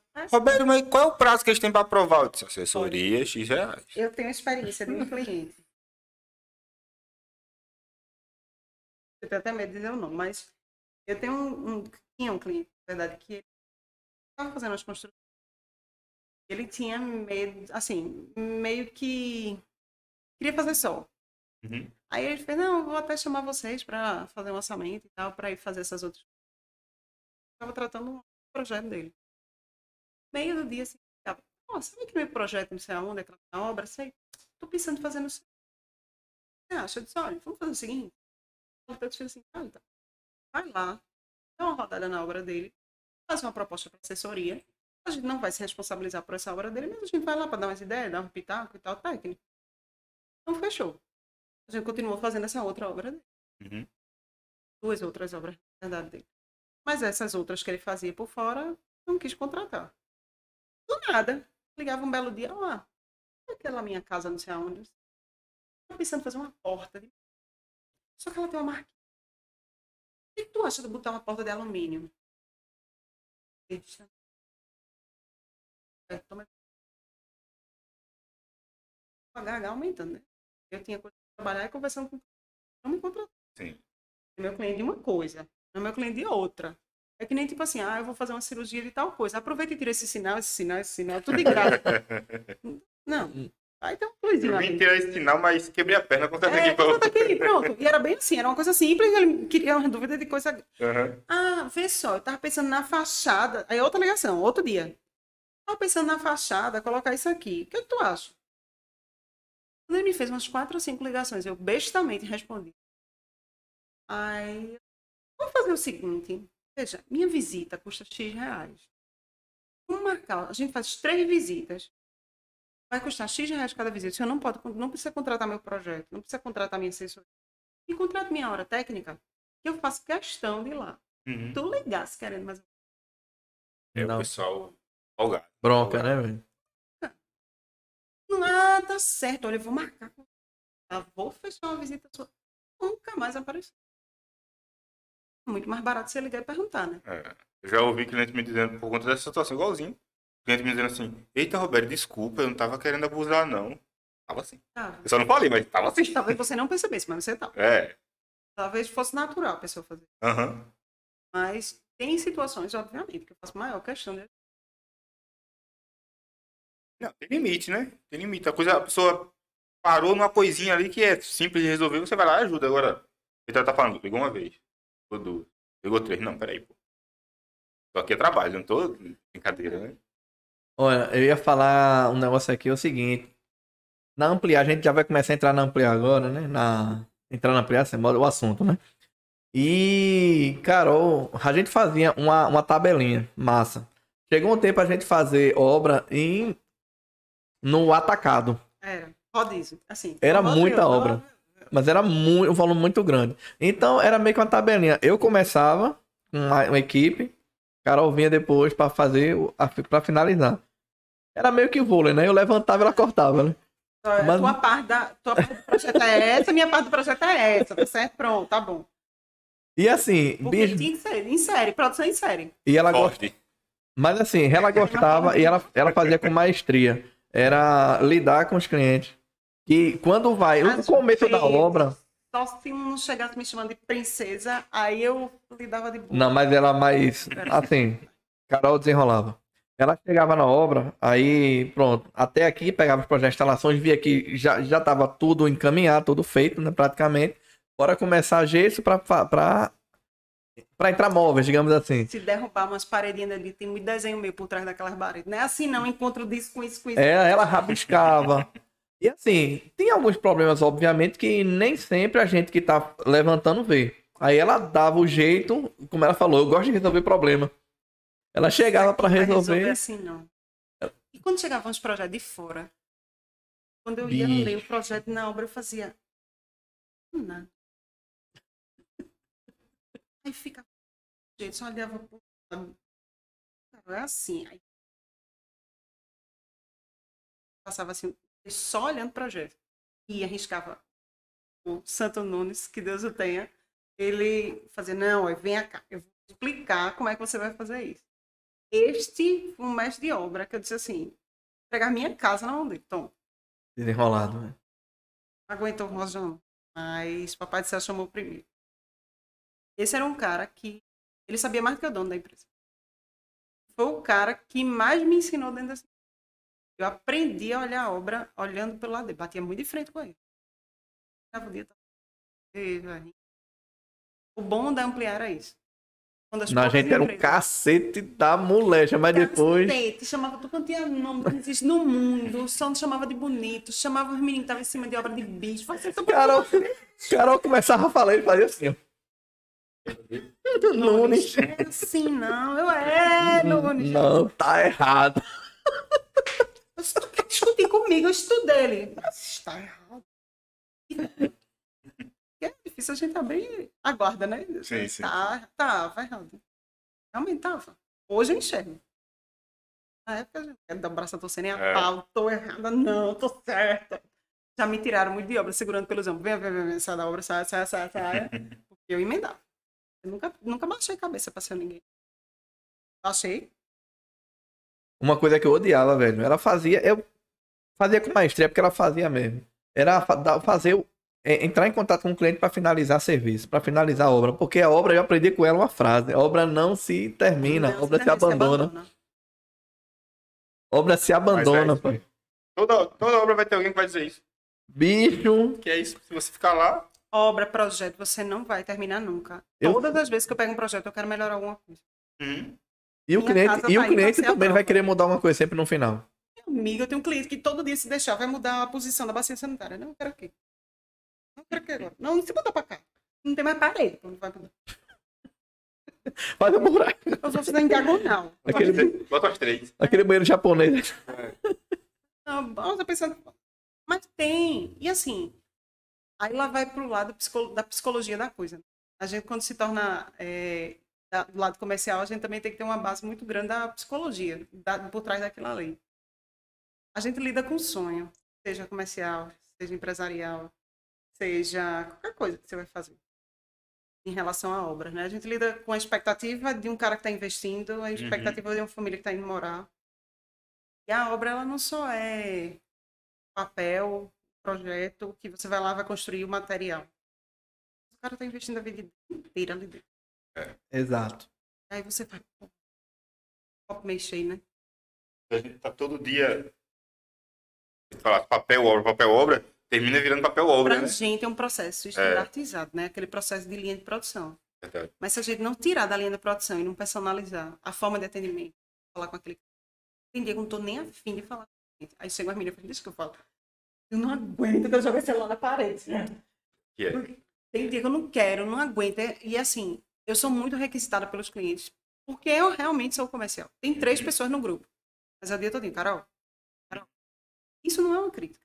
É porque eu sou essa pessoa que sou para ser chamada. Meu papel é esse. Sim, sim. Assim, vocês já bateram o martelo, não, Carol, vai ficar responsável É, melhor. já. Quando eu apresento a empresa, a gente tem o primeiro slide, quando a gente faz a apresentação da gente, faz muito online, como a gente estava brincando. Tem um cliente que eu nunca nem vi a cara presencialmente. E são daqui de Recife e tal, e a gente sempre fez online o processo. Sempre. Desde que começou o MOI, o processo era online. Uma outra reunião é presencial. Normalmente a reunião inicial de briefing, para saber como é os perfis. Aí, depois disso, a gente vai, ó, Segundo slide é quem faz o quê, em que etapa. Tá vendo esse slide? Vai ficar com você. Não adianta, do começo ao fim. Eu sou requisitada. O comercial, ele é requisitado do começo ao fim. Eu No sou, final, ele vai dizer, eu contratei pré- você. É. é, não foi esse o serviço que você me vendeu. Exatamente. Este foi o serviço que você me vendeu. Exatamente. É massa, mas dá um trabalho da pé. E assim, você tem que saber em que pé tá tudo. E fazer o download na hora. Que danada é isso? Espera aí. Aí, aí hoje, hoje um cliente meu fez assim, bicho, tá tudo na ponta da língua. Eu disse, porque se eu já estiver falando com você, já estiver por dentro, já tiver feito o download do seu assunto, eu vou estar com ele na ponta da O língua. download. né? É um download. É literalmente, às vezes eu tenho que pegar o celular e falar, peraí, que obra é essa? O que que fez antes? Ou então entrar no site da prefeitura. Tá, tá bem. Eu tento anotar, não dá certo, aí anoto no outro papel, não dá certo, eu não, peraí, peraí, prefiro, não, vai estar aqui. Às vezes falha, mas vai estar aqui. Eu gosto, assim, de organizar, de estar isso, estar com aquilo, lidar com gente. Eu aprendi a lidar com gente. Depois de muita lapada. aprendi a lidar muito com gente. Obra foi uma troca de favores entre a empresa, a Grão, Uhum. e o escritório. A Grão me ajudou a ser comercial. O escritório me fez aprender a lidar com meus clientes de obra. Com meus clientes da Grão. Como atender, da forma como abordar. Perceber, do mesmo jeito que eu e você, você vai para uma cafeteria, sentar para parar um momento. Às vezes a gente tá estressado para pés. Desconta tudo primeiro. Eu digo muito para as meninas assim, chega, ele trata mal, porque você tratou ele mal. Ele tá no dia ruim. Mas você vai dizer sim, sim. Você percebe aquele Você tem que começar a analisar o perfil, como é que aquele cliente tá. A gente tem clientes que vão lá na loja todos os dias. Que abrem a loja com a gente. Quando a gente tá tirando o, o pano lá de entrada, já tá sentado. Pra tomar o primeiro cafezinho do dia. Tem dia que dá bom dia. Tem dia que você faz. Você já, Pequenininho. Pronto. você já conhece E- o cara, né? Tem uns gringos que de vez em quando sentam lá, que pedem na língua deles, que eu nunca consegui entender que língua é. É o quê? Às vezes eu tenho que ir na mesa de novo. Me desculpe, é muito barulho lá dentro. Mas não, é não, porque eu não entendi mesmo o cara falando assim. E é muito barulho, realmente. Eu tô dentro da cafeteria, assim, tem liquidificador ligado, forno, Sim, sim. exaustor, não sei o quê. E aí você vai de novo, olha, me cliente também. Às vezes o cliente diz uma coisa no projeto, às vezes é tanta informação que você não internaliza. Aí eu sempre brinco com as meninas, faço eu sou a do falar e vocês são da anotar. Pelo amor de Deus, anotem, porque eu não vou lembrar. A gente tem que resgatar tudo que está anotado. Mas eu sou assim, vamos conversar, vamos conversar, vamos instigando, vamos fazendo perguntas. E isso, o que, é que você espera disso? O que é que você espera daquilo? Tenho mais facilidade de falar com o cliente num dia que hoje eu sou comercial, operacional. Aí eu tenho mais facilidade de falar com o cliente nos dias que eu tô só comercial. Eu não tenho isso. Não, nos dias que eu tô mais comercial assim, o cara pode falar comigo o que for, pode vir com bronca, o que for, eu digo, opa, tudo eu resolvo de boa, tem jogo de cintura pra isso. Hoje, por exemplo, hoje eu tava bem operacional, tendo que terminar um projeto, uma pressão da porra. Enquanto eu fazia o projeto, a conversa no grupo. Um monte de engenheiro falando besteira lá. Aí um outro cara falou comigo, Roberto, bom dia, tudo bom? Manda um WhatsApp, né? Bom dia, tudo bom? Como é que tá as coisas e tal? E falou o que ele queria, que eu nem lembro mais o que que era. Aí só respondi, feito. Não dei bom dia, porra nenhuma. Depois eu voltei, bom dia, velho. Tem dia que é assim, ok. É. Ó, eu dei entrar, ok. É. Ó, eu já mandei pra ele. Beleza. Acontece. Bota um joinha assim, ó. É, o... E eu já boto mensagem automática do celular, assim. Eu tenho alguns horários que eu tento restringir para atender cliente, mas não Uhum. adianta. Eu nem tenho. A conta é Enquanto, comercial, mas não... enquanto tiver horário útil, tá tocando cliente. Então, eu não consigo separar este horário. Eu brigo muito com meu marido. Ele fala assim, você tem que separar. Ah, você para separar o horário. São 20 casas, vamos 30 casas, sei lá quantas. É, só no condom- nos condomínios são 18. Fora os serviços fora, as reformas, interiores, tem no escritório. É, e você parar assim, dizer para todo mundo, para os 30, só fale comigo naquele expediente. Não, não dá não mesmo, não. Eu perdi os clientes. E aí, eu já tenho alguns clientes que eu digo, olha, durante o período de tal hora, eu não consigo parar. Aí aquele cliente faz assim, eu sei que você não pode falar agora. Quando você tiver um tempinho, me retorne, mas só para deixar um lembrete. Tem alguns clientes que fazem isso. Retorne. Ruim é quando chega, Carol, isso, isso, isso, isso.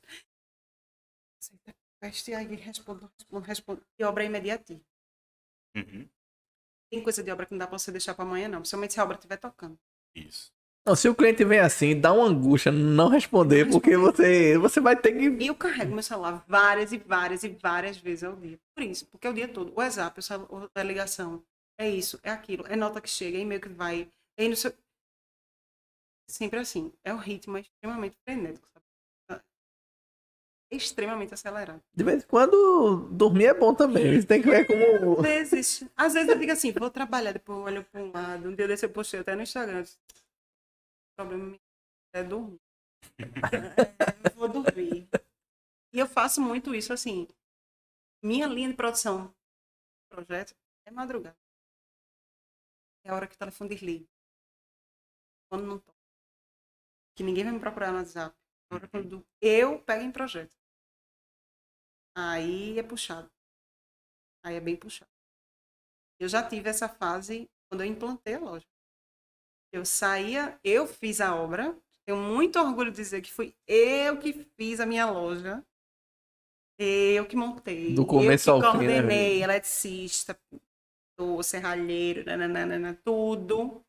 Eu que recepcionei o projeto, eu que corrigi o projeto da arquitetura, eu que vi o projeto de elétrica junto com o marido. Vi. Teve muita incompatibilidade. Um único escritório contratado para fazer tudo. Quadro elétrico. Num quiosque. O tamanho do quadro. Não, olha, a bancada de 90 centímetros você vai conseguir botar embaixo.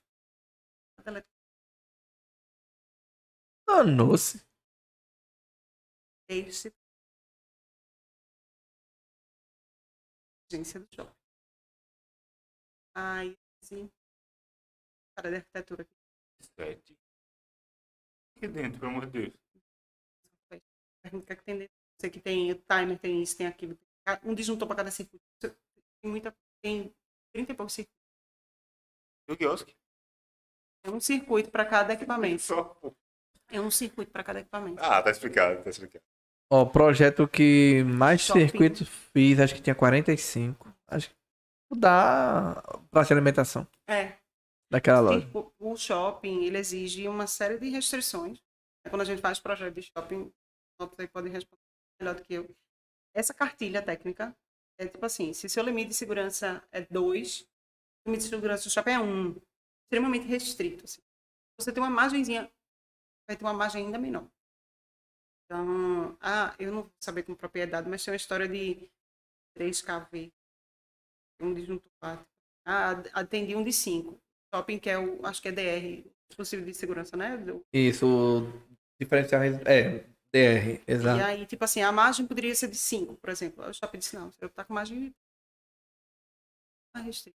Qualquer microfuga, Uhum. ele dispara a loja. Assim, uma ana- analogia não, um exemplo bem simples, né? Todo caderno técnico de shopping, pelo menos aqui em Pernambuco, é... pede circuitos com no mínimo o cabo de 2,5. Tá?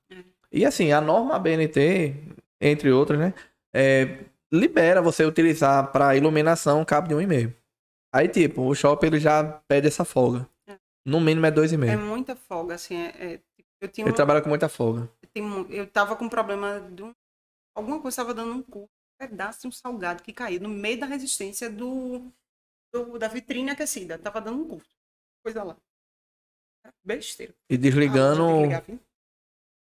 Mas isso é para não ter problema uma criança, por exemplo. Eu sou responsabilizado, o shopping responsabilizado, o projetista. Principalmente shopping, né? Tem a história da O imagem, DR desligava a loja toda. Freezer, geladeira. É, segurança não quer demais mesmo. Cai mais no shopping.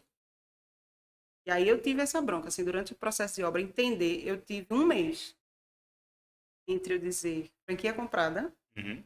Vou montar a loja, treinar, pra, vou montar, é, fazer tudo. 30 dias. Caramba, tempo muito apertado. cara. E o shopping que queria que eu montasse em 24 horas um quiosque? Eu disse, tu tá pensando que é aquele quiosque de marcenaria que você chega montando numa noite? Menina, é uma loja grande, tem várias coisas dentro. Não pode se montar 30 dias, não. Eu consegui em 7, porque foi a- muita peleja. E aí a gente, eu saía da Lobra 3, 4 horas da manhã, ia pra casa, cochilava. 7 e meia da manhã começava as ligações de obra. E fazendo lá e low, né? Bom. Aí falava, fazia fornecedor, fazia não sei o quê. E esse, esse tempo eu tava com a bronca de uma obra, ainda da, outra, da última empresa que eu trabalhei, mexia com TI.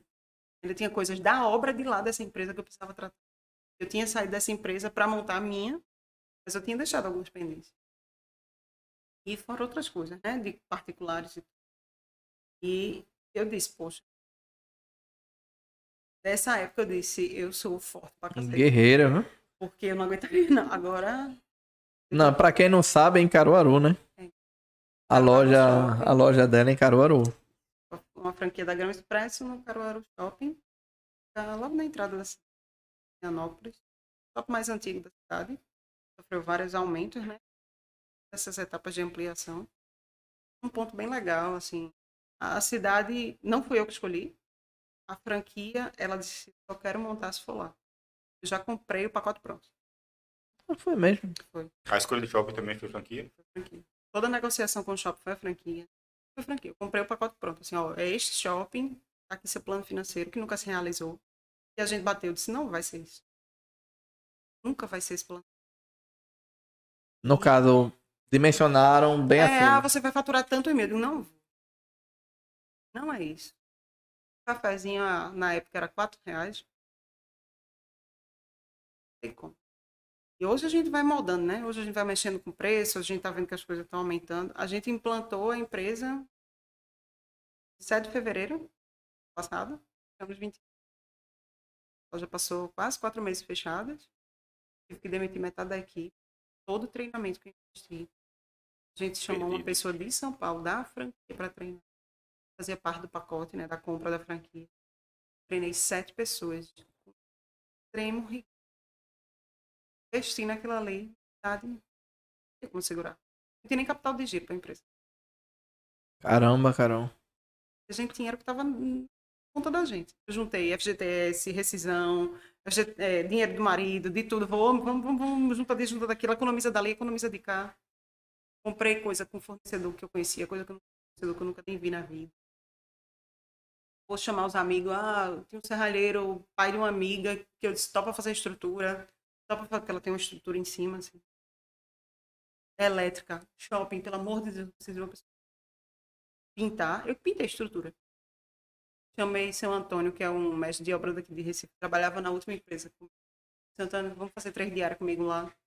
Paguei hotel, paguei tudo, eu digo, vamos embora. De uma pessoa aqui. Seu Antônio foi, passou um fim de semana lá comigo. Eu digo, vamos, vamos, vamos, tenho que, tenho que inaugurar essa obra. Recebi equipamento, recebi tudo, assim, sozinha. Tudo aquilo que a gente fazia em obra, mas a gente tinha um Santo Nunes, né? Mas eu fiz só. Fora gerenciar a empresa, as Uhum. pessoas. Aí deu certo. Sofri muito, acordei muito. Mas aprendi. Aprendi. Eu precisava ser empresária para poder passar por muitas coisas. Para hoje ter a liberdade profissional que eu tenho. Para chegar assim, é o que a gente brinca lá na empresa. Estou demitindo esse cliente, eu não quero esse cliente. Hoje você pode já se dar esse luxo tranquilamente, né? Financeiramente, claro, a gente sempre precisa. Óbvio. Né? A gente tem um planejamento financeiro. Hoje a gente tem uma funcionária, eu preciso pagar aquilo. Eu tenho os Sim. impostos, tenho tudo para pagar. Mas hoje eu digo, não, esse cliente não vai me trazer coisa boa para o escritório. Eu vou pagar para trabalhar. Da mesma forma como na loja. Eu tenho um cliente que eu preciso que ele peça que se recolhe. Eu tenho uma bancadinha lá na loja, era para ser só para mim, para eu trabalhar. Eu botei essa bancada para fora. Eu alterei o projeto da franquia. A gente nunca fez assim antes, mas eu quero. Você bota uma bancada com quatro pontos, com tomada, porque nesse shopping não tem tomada. A pessoa sentar com o computador para trabalhar. E em Recife isso é super comum. Sim, Aqui não sim. tem. E aí eu botei para fora essa bancada. Hoje eu uso um cantinho para trabalhar e os outros três pontos estão abertos. Mas quando tá cheio, eu desligo meu computador, boto para dentro e vamos embora trabalhar. Mão na massa, tiro café, bato bolo, barro o chão. Tem frescura com isso. Nunca... Quantas lojas a gente varreu para poder inaugurar?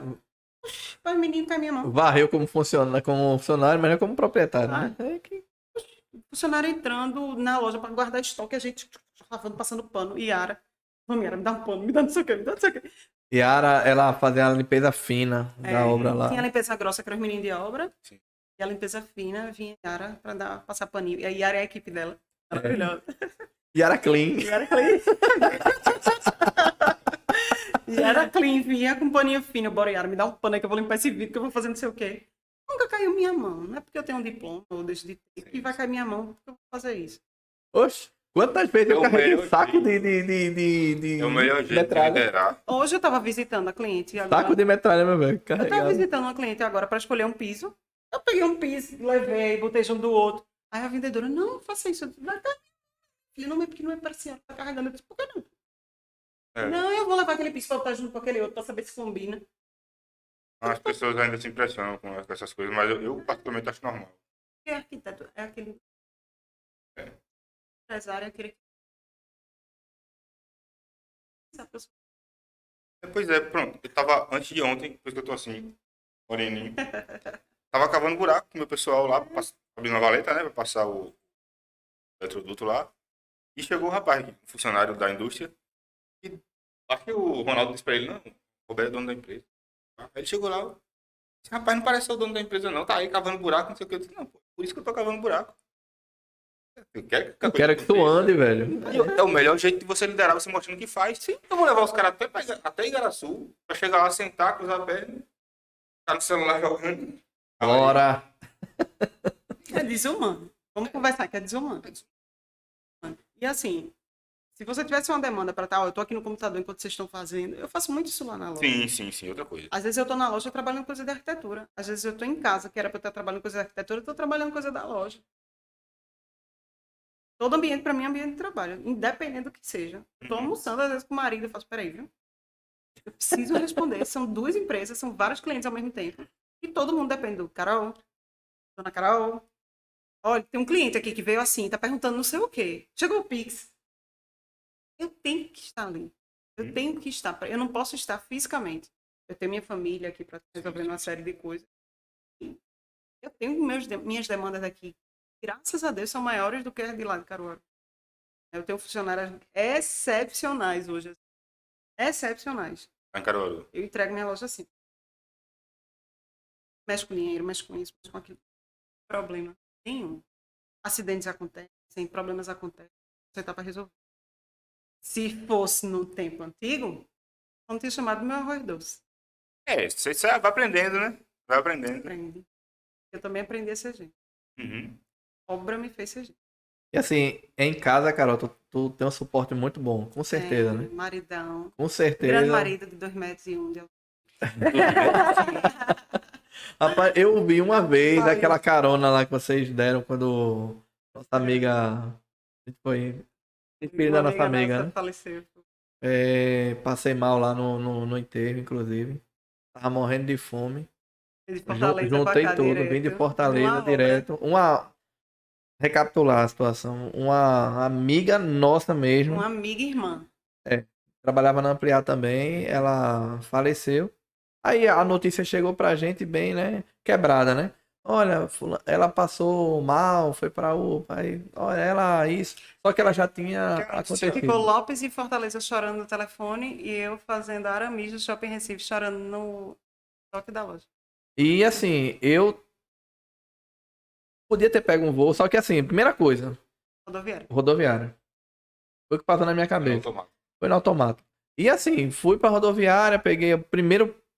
Me despedi do pessoal da obra lá, eu, eh, deixei Sérgio. eh, Sérgio, toma conta aí. Isso era, era um fim de semana, acho que era uma sexta. Era um sábado. Era um sábado já, né?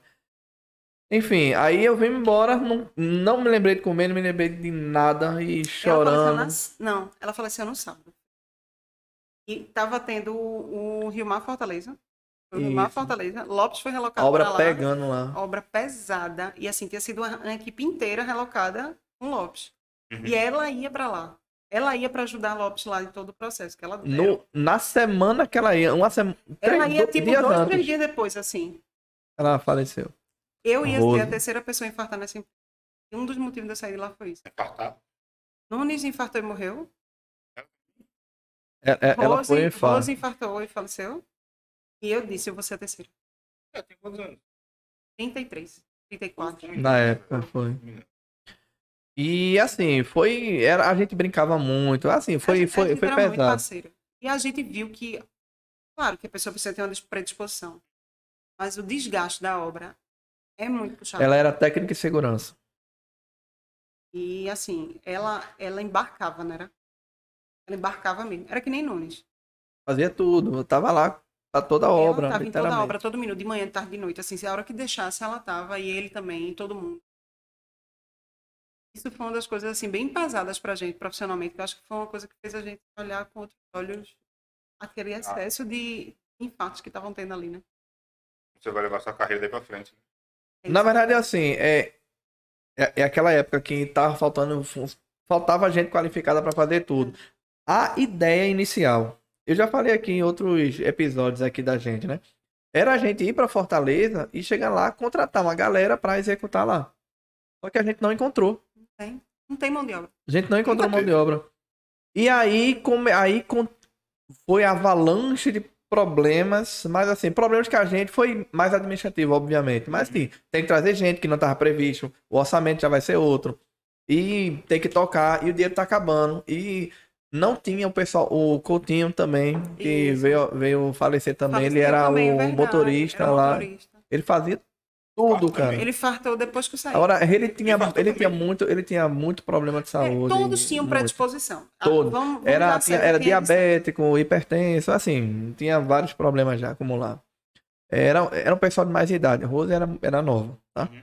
É, e assim, a gente tem que se virar. E faltava gente, a gente tem que fazer. E a gente tinha uma coisa muito peculiar. A gente tomava de conta de nós. Exatamente. E isso que era uma coisa muito interessante, assim. Que foi outra boa escola de... eu- essa empresa não é de fulano. Essa empresa... Claro, a gente sabia que tinha um dono. Claro, Sim. a gente sabia que o dinheiro ia para ele. Mas aquela obra era minha. Eu fiz aquilo ali. Era propriedade em cima daquilo.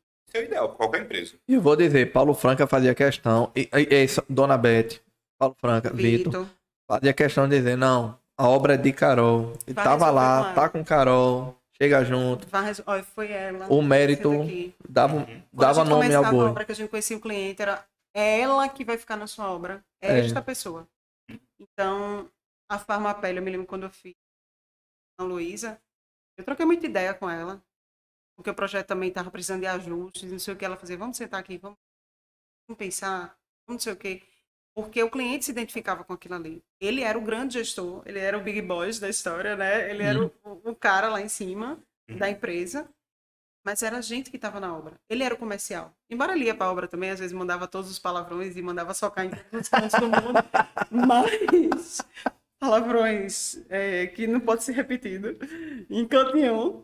Mas era interessante essa forma de liberdade. E é isso que eu levo hoje para os meus funcionários. Eu fui funcionária. A gente já assinou carteira e sabe como é ter um chefe bom, um chefe ruim. Eu já tive todo tipo de chefe. Já tive chefe político, que eu tinha que não podia comprar um tijolo que eu gostava porque era inimigo político daquela pessoa. Você não pode comprar. Ah, ele é político, político mesmo. Político mesmo. Ah, você que era político assim, a forma. Não? Não compra aqui, compra naquele esse- armazém que é essa meu amigo, tá? olaria é do inimigo político meu. Você não vai comprar ali. Mas esse é o melhor tijolo pela amostra. A gente fez análise. O custo é bom. Eu era responsável técnica pelo grande loteamento. Mais de 500 casas. Sozinho. Eu. Quatro funcionários. É, tu fazia loteamento também, né? Tem serviço de obra. Você pode tentar. E era onde? Era em São Belo Jardim. Belo Jardim, né? Fiz muita obra. Começou com saneamento. Saneamento foi para urbano. E urbano foi loteamento. Aí eu vi tudo. Urbano, saneamento, construção. Nunca tinha feito construção. Cheguei na entrevista, você faz. Faço. Faço o quê? Faço. Passava dias estudando como é que mexe nisso. Você vai ter que fazer o orçamento da primeira casa, quanto vai ser? Eu cheguei assim, disse, vai custar 60 mil. Você tá doida? Casa popular de 60 mil. Não tinha. Na época, hoje tem uma grande empresa lá, que chama Viane Moura. Ela é de linhas de produção da bateria Moura, da mesma família. E eu fui aprender lá para poder implantar nessa empresa que eu estava trabalhando, porque essas casas eram um padrão um pouco melhor do que a Viana. Tinham mais área, mais quartos, coisas assim. E a gente foi implantar o processo de qualidade da empresa, passei para o sistema de processo de qualidade. PBQPH, de não sei o quê, de todas essas siglas do mundo. Vamos implantar os popzinhos, procedimentos operacionais.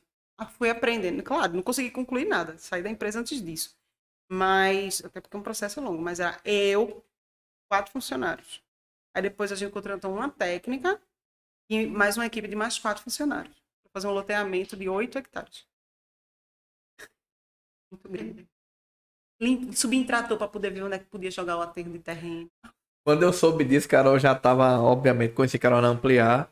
Aí eu, mas rapaz, devia ter te conhecido antes. Loteamento a fole. É o Eu doido pra fazer projeto de elétrica. sair fugida de loteamento, porque cidade de político, você sabe como é, né? Sair fugida do tipo, não vou aprovar sua medição. O cara que fazia os calceteiros, né? Que faziam a- as pavimentações. Tem uma lombada ali, aquilo ali vai acumular água. Não vou aprovar sua medição. Eu sozinha, única mulher, no meio do nada, no- literalmente no meio do nada. Era um loteamento extremamente afastado da cidade. Não tinha carro. Era um taxista que me pegava, me levava e me buscava de meio-dia, me voltava depois do almoço, me buscava de noite. Não tinha uma mulher, não tinha nada, tinha casa, não tinha nada em volta. Aí eu tive que começar a fazer amizade com os locais, pessoas que moravam nos sítios perto. Eu voltava com alto girimum, com fava, com não sei. Páscoa, nunca comprei breda de girimum na minha vida. Mas porque era a família que eu tinha ali. Eu passei quase três anos, dois anos e oito meses, mais ou menos, no meio do nada. Na Viana Moura? Não, numa empresa Sim, sim, sim. de pessoal semelhante, assim, de parentes e tal. Uhum. E, mas com a base da escola da Viana Moura. Hoje a Viana Moura, na região, em Caruaru, que se diga, tem bairros e mais bairros construídos por eles. Eu fui lá visitar um tempo Chique, desse. chique, hoje é Eu nem um... sabia que essa empresa existia. São muito bons. E muito organizados. São Eu muito. fui visitar o canteiro de obra deles, chamaram a gente pra conversar e tal. E visitar, dei uma andadinha assim, do loteamento que tá fazendo. Bicho, ele faz loteamento com LED já, velho. É? A maioria dos meus clientes Boiler. não fazem com LED. É. Posso- Assim, é mais caro pra quem tá construindo, né? Sim. Óbvio, E agora... você tem os kits de compra. Você quer uma casa assim, quer uma casa assim ou quer uma casa assim. Aí vai do seu. Ah, esqueci de falar que eu também faço processo de financiamento junto com os. É, também. Porque eu também tenho que entender de caixa. Porque Rapaz, eu- eu vou conversar contigo depois. Vamos. Porque assim, hoje a gente- vê muito esses processos de financiamento quando a gente faz as casas, porque o cliente faz, eu não tenho como. Você não tem. Tem contra-cheque? Tem renda? Já fez seu levantamento de carta de crédito? Tem como construir sim. Não dá para construir. Hoje os lotes não estão tão caros, hoje os custos estão bem acessíveis. Claro que a construção civil aumentou absurdamente. Os lotes não estão tão caros aonde? Em Os Alphaville? condomínios, em Alphaville. Sério? Sim. Gira em torno de quanto, cara? Dá um Na spoiler época que foi. gente. Hoje um lote em Caruaru custa 500 mil. Aqui em Recife você compra por 120. Aí você faz assim. pô, Em Alfa? Vocês estão ouvindo? Claro que Rapaz, não é todo lote, mas tem gente querendo se desfazer bem barato. E, a e pronto. Lima hoje, quando ele quer que eu vá ajudar um cliente a escolher um lote para fechar a compra, Lima faz, pode vir aqui. Eu tenho um cliente que está em dúvida sobre o lote. Na mesma. Por que, que esse lote é melhor do que aquele? Por que, que aquele lote é melhor do que o outro? Quanto é que você vai gastar na construção? Se é mais ou se é menos? Não é arquiteto normal que faz isso, não. Agora, isso porque eu tenho uma, uma carga de- graças a Deus, muito boa, de todas de experiências pessoais, de coisas pessoais, coisas das profissões que eu fui acumulando, né? Do, do, do- do- seja o lado comercial do, do café, seja a parte corporativa de experiência profissional também, né? De Olha, se você escolher um tudo. lote inclinado, não vai dar para fazer uma casa térrea. Aí tem um cliente que faz assim, poxa, mas eu queria uma casa com vários andares, então tem que ser um lote mais inclinado. Então como é que a gente pode tratar? Eu não quero elevador, como é que a gente vai tratar terreno? É claro, eu vou dar umas dicas até um limite, né? Depois disso, eu digo, Depois "Vamos disso, contrato?" contrato aqui, né? Gostou? E eu não cobro. Quer ver mais? Arrasta pra Pagar. cima. Exatamente. E a gente não cobra por isso. Porque é, é- é o meu papel social, vamos dizer assim, dentro do empreendimento. Eu também vou ter vizinhos ali, eu também vou ter pessoas que eu quero como cliente, eu quero fazer uma boa edificação. Eu não vou escolher o pior lote. Eu tô doido, não quero problema pra mim. Tu tem um lá também, né? Tem. Até hoje não construí, tem cinco anos. É, Tu chegou a falar tá comigo. lá ainda. Tá lá ainda, né? Um dia, quem Condomínio sabe? incomoda, não? Pelo lote? Porque o lote não tá construído? Não, porque o valor do condomínio você fica pagando, só paga depois que constrói. Isso, existe um custo agregado pra gente. Por exemplo, hoje eu moro num apartamento muito pequeno. Uhum. Eu não tenho espaço para meu cachorro correr, eu não tenho espaço onde eu posso caminhar, não me sinto à vontade de tirar máscara em canto nenhum. O condomínio, que hoje não tem muitas casas, levo meu cachorro, tira a Não. coleira e dizer, vá-se embora. Morando lá, eu pago o valor que for pra condomínio. É 500 conto Sou condomínio. totalmente a favor. A questão é, tipo, eu passar cinco anos pagando... Assim, É 500 conto condomínio, tem piscina, tem clube, tem academia, Ah, é. tem, tem né, área de lazer. Claro que ultimamente a gente não tem O isso. teu é Brenan? Alfa 1, que é o 232. Uhum. Hoje a gente tem três empreendimentos Alphaville aqui em Recife, um em Caruaru, acho que tem um em Petrolina também. Isso. Aquele dia que eu vim andando, eu passei em frente ao condomínio dela. Eu dei a oportunidade de você conhecer o condomínio dela. Você não Pois queria. é. Tu não, tu não sabe a história. Hoje eu sou a maior defensora daquilo ali, viu? Como urbanista. Tem um, um, um trabalhinho lá, só- lá só com a KVR que foi pra, pra. Lá no clube deles, eles precisavam mudar a entrada de energia. Eles tinham uma subestação sem nenhuma necessidade. Eles precisavam rebaixar essa entrada de energia para ser um padrão comum. E a gente fez esse projetinho e tal. Eu cheguei lá umas 6 horas da tarde assim. Eu gosto de silêncio. Eu sou apaixonado por Já silêncio. vi o pôr do sol da lei. Não, eu cheguei, era muito final da tarde, eu tava escuro. O me encantou o silêncio. E olha que tem condomínios que não são tão silenciosos. O 1, que é o do lado direito da 232, ele não é tão silencioso. Já direito pra quem tá indo. Quem tá indo Caruaru do lado direito. Sim, eu, eu conhecia do lado esquerdo. O lado esquerdo, que é o Pernambuco 2, os lotes são menores. Ah, eu sei tudo é família, viu? Pode perguntar. É, os lotes são um pouquinho menores. É, hoje tem mais pessoas construindo lá, Uhum. porque os lotes também eram muito laderosos, os custos ficaram melhores. O meu primeiro lote foi lá. Aí que o maridão comprou, junto com a, as economias da gente, depois a gente destratou e pegou um no um, porque era um lote maior, com maior Uhum. tamanho, valia mais a pena, era de esquina. Um lote de esquina. É, o 2 é mais silencioso porque você pega contra vento BR. Tá? E então você não ouve o barulho dos carros. O, o 1 você ouve mais, porque o vento traz esse barulho. E assim, como urbanista, né, a gente é o único lugar que a gente tem na cidade, Recife e Jaboatão, é aquela região ali da BR, da Mata, da Várzea. Hum. São os únicos lugares onde a gente hoje tem terra, efetivamente, para se construir. A região metropolitana de Recife, ela não tem mais área rural. O único trechinho que você tem, posso até estar falando alguma besteira, alguém pode ter criado alguma zona rural nos últimos planos diretores, mas a região metropolitana de Recife, por si só, ela não tinha áreas rurais. O único lugar em Recife, capital, que você tem um pedaço de área rural é ali, na, embaixo das linhas de transmissão da Chesf, na, perto do Ceasa. Que Sim. tem uns plantios ali, pronto. Você não tem área rural. Então, hoje a gente... Ah, eu quero uma casa, eu quero uma coisa mais bucólica, eu quero uma coisa mais tranquila. Para área rural. Só tem Jaboatão. Tá? Recife, por si mesmo, você não tem mais espaços para isso. De Recife está extremamente adensada. A não ser que sejam derrubadas casas e se façam É, outras tá- casas tá- ou prédios, enfim. Né? E aí, é, quando os alfaviles começaram aqui, se veio com aquele sonho paulista, né, de, de onde a gente vai, onde a gente e aquele Alphaville Campinas, os famosos, os big lots. Eu tive a oportunidade de conhecer alguns. E não foi a mesma coisa. Não teve tanta valorização. Teve fila para comprar. Quem comprou dos primeiros montantes, assim, comprou 500 mil, 400 mil, 300 mil. Caramba. Hoje desvalorizou muito. Agora vai para Caruaru. Que bom que você valorizou. Vou pra. Sabe por que a O opção? Pernambuco 2 eu gostei muito, porque tinha pouca casa e tal. Eu achei. O 2 Pô, hoje já tem bem mais. O 1 um é o que tem menos. É. O 2 é o 2, quem- 3, 2 é a esquerda. da esquerda, assim. Foi o que eu conheci. Eu achei que tinha Hoje tanto, não tem? Tem mais já. Não, mas eu fui agora, tem dois meses. Mas em comparação com o 1, 2, Ah, sim, comparação com um. tem. sim, sim. O Brenan tá um pouco mais. Os lotes do Brenan são maiores. O Brenan dá E o 408, Brenan, né? o Brenan é, e ali é dividido em dois municípios. Aí a gente fica doido. Pega no município de. É pior, é. Ali é mais dividido em dois municípios. Parte é Recife, parte é É, tem um Jabotão. rio que passa no meio e ali é a divisa do município. A Ah. ponta extrema do município de Recife é o Alphaville Brenan. Assim, o- a pontinha. Da- de Recife, é ali. Recife é bom por algumas coisas. Os processos correm mais rápido, mas tem mais licenças. Jabotão é um processo extremamente simplificado, mas demora.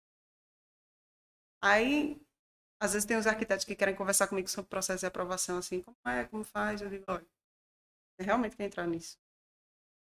Saber caminho dentro de outro caminho, dentro do site, que vai para outro caminho, que vai para não sei o quê, como é que você vai pegar telefone de fulano, Jaboatão não tem acesso direto ao analista, você tem mais. Sua experiência vai dando isso. Sim. Sua experiência.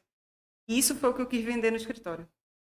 Eu vendo hoje. e Soluções, eu né? compro hoje as soluções. Hoje o MOS se chama Soluções em Projetos. Soluções em Projetos. Muito bom, né? Gostei. Sim, mas não diga porque foi que você não conheceu. Eu, eu dei a oportunidade a ele. E ó, vá lá, conheça o condomínio de Carol. E como é que é? Não aproveitou. Nem sabia. Vamos marcar um aí da Eu vou- Eu vou dizer como é que foi. A gente indo pra fazer, ver um serviço, é, eu tive a oportunidade lá de pegar um serviço pro lado de Gravatar. Aí para não ir dois carros, a gente bora em um. Nos encontramos no primeiro posto da BR-232, quem sai de Recife. É um verdinho com amarelo. É nome. Recoposto, eu acho. É, uma coisa assim. Só que, agora eu sei o nome, tá? Mas era o primeiro posto. Você pensou que era o outro de Slube, que é o do Alphaville? Bora lá. Eu deixei meu carro, né? E a gente foi no dele. Massa. A gente chegou, fez o que tinha de fazer, babá. Aí começou o final de tarde, três e meia, bora voltar de gravatar. Só que ficou na cabeça da gente o primeiro posto. Aí passou Moreno, e o meu, cele- meu telefone já tinha descarregado. Pegar o, tele, o carro, pegar o, o carro e vou embora, né? Daqui eu já vou pra casa, beleza. Aí, voltando, a gente para no primeiro posto. Só que é o primeiro posto voltando depois de Moreno. Depois de Bo- é, Bonança, né? Depois de Bonança. Da Dirlube. Eu acho que é. Eu E sei que é uma sequência de três postos. Tá? Parei no primeiro. Depois que Roberto já tava fazendo, acho que a quinta curva na BR, eu já tinha atravessado. Quando eu olhei, poxa, cadê meu carro? O carro não tava. Aí eu. O posto não é esse. Roubaram não, o posto não é esse. Eu, puta que pariu. Peguei o telefone. Sem, sem Tem sinal, telefone. Não, tem. Tem Não tinha que- carregador, não tinha carregador, não tinha energia telefone, não tinha nada. O que é que papai fez? Bora conhecer Alphaville por fora, né? Eu vim andando. Eu sei que eu andei na faixa de 3 ou 4 quilômetros. Eu vi Alphaville, acho que eu, eu xinguei a mãe de todo mundo. não. Hã? Passou pelo outlet. Se tivesse construído na época, acho que tinha passado. Não, não, não, não. É, É, é depois do. Outlet, eu acho. Bicho, andei pra cacete, velho. Andei e, pra é- e é cacete. super deserto. Detalhe, eu vi anoitecer. Andando, eu vi anoitecer. então você viu um pôr do sol muito bonito, pelo menos isso. O pôr do sol tava? Porque eu tava andando em direção a Recife, né? Os carros passando, aí eu pensando, se alguém me Caminhada. conhecer, alguém deve parar, buzinar alguma Tem muita coisa. gente que faz caminhada ali, vai de Moreno até pro Alfa Volta. É, muita gente, É. pessoas de, bom, de bem, né? pessoas bem. índole também, né? Muita gente faz caminhada. Isso é um dos problemas da região. O serviço de transporte e tudo dali é péssimo. Não chega. E ainda a gente ainda tem um problema de, de realmente de deslocamento. É naquele- ruim, né? Só É quem tem carro ruim. mesmo, né? Você paga transporte intermunicipal, porque são aqueles que vão para o município de Moreno. Não tem integração. Só até o TIP. Então, assim, ainda falta. Se... Eu me lembro que vocês recentemente estavam conversando a respeito da cidade da Copa. O Alphaville Breno ele faz parte do complexo urbano da cidade da Copa. É mesmo. É. E faz parte do grupo de projetos. Né? Os projetos que tem ali. Mas o Brenan só, o né? Brenan. E o 1 e o 2. E os próximos que tem espaço para mais quatro ou cinco projetados, eh, não aprovados. Eles fazem parte da, da. Quando você faz a implantação da cidade de Copa, você tem que pensar em todo um porquê de você implantar aquilo ali e os benefícios que vai trazer para aquela região. Então, os outros condomínios ali da região, o Três Lagoas, que é um outro bom, são mini sítios, assim, os lotes são bem maiores. Eles fazem parte do espaço de expansão da cidade. Três Lagoas é projetado e não aprovado. É, ele é bem antigo, Três Lagoas. São casas maiores, são feitos sítios, assim, são terrenos bem maiores, mil metros quadrados, uma coisa assim. Hoje no Brenan, ou nos Alphavilles, em torno de 450 metros, lote. E aí tem uma, tem uma regra municipal, né, para você cumprir, tem as regras do próprio condomínio. Três Lagoas, ele por ser mais sítio, tem algumas liberações a mais. Claro, tem as regras, mas é um pouco mais menos restrito que os demais. E são e os condomínios em geral são todos extremamente mais restritos do que a construção em área urbana dentro da cidade. Hoje a gente tem algumas casas em construção dentro da cidade, a gente está tramitando projeto, muito rígido. Tramitar dentro da cidade é, é bem rígido. Condomínio a gente pensa, ah, é burocracia. Não é nada. Condomínio facilita. Tem um analista que você paga lá uma taxa de análise, né? Já vem com tudo mastigadinho, organizado. Aí tem uns alfaville que a gente aprova melhor, outros que aprova com mais dificuldade, os condomínios que é mais tranquilo. Tem E uns chega- analistas, tem uns analistas de prefeitura que a gente faz, putz, Caiu mão ele. de fulano. Minha gente, eu já tive um projeto. Na última empresa que eu trabalhei, é, quando eu entrei, eu entrei como arquiteta. Na verdade, eu entrei como de projetos. Eu trabalhei com carteira assinada como arquiteta. Nunca. Arquiteta, não tenho na minha carteira. Nunca me registraram. O título arquiteta. Porque tu pagar um piso, né? É. Ninguém vai pagar oito salários mínimos. Pagar não. Cara, ó, na- O pessoal não, não. Contrata como gerente de obra, gerente de É, produção, gerente disso, gerente daquilo, mas não paga como arquiteto. Na minha carteira tem a engenheiro e eu nunca recebi o piso. É, mas eu nunca recebi. Na ampliar, fui contratada engenheiro? Na carteira. tá. na carteira. Não. É por isso. Pois é. Ia questionar? Ser engenheiro? Não ia. Então, Não, mas é quando você é contratado por aquele valor, claro, né? Existe sempre por debaixo do pano. Mas quando você é contratado com aquele cargo do seu nível superior, você tem que receber um piso salarial. CREA e CAL tem a exigência disso. É, Um também. denúnciazinha de leve resolve. Não fica tão bem com o patrão, né? Não denúncia de, É, de leve. De leve, né? É, tipo assim, olha, tá acontecendo isso na empresa? Resolve. Nunca denunciei, mas sei que pode ser feito. E aí, conto com os Fe- amigos para Fecha um monte de porta, né? Mas. É, mas conto com os amigos.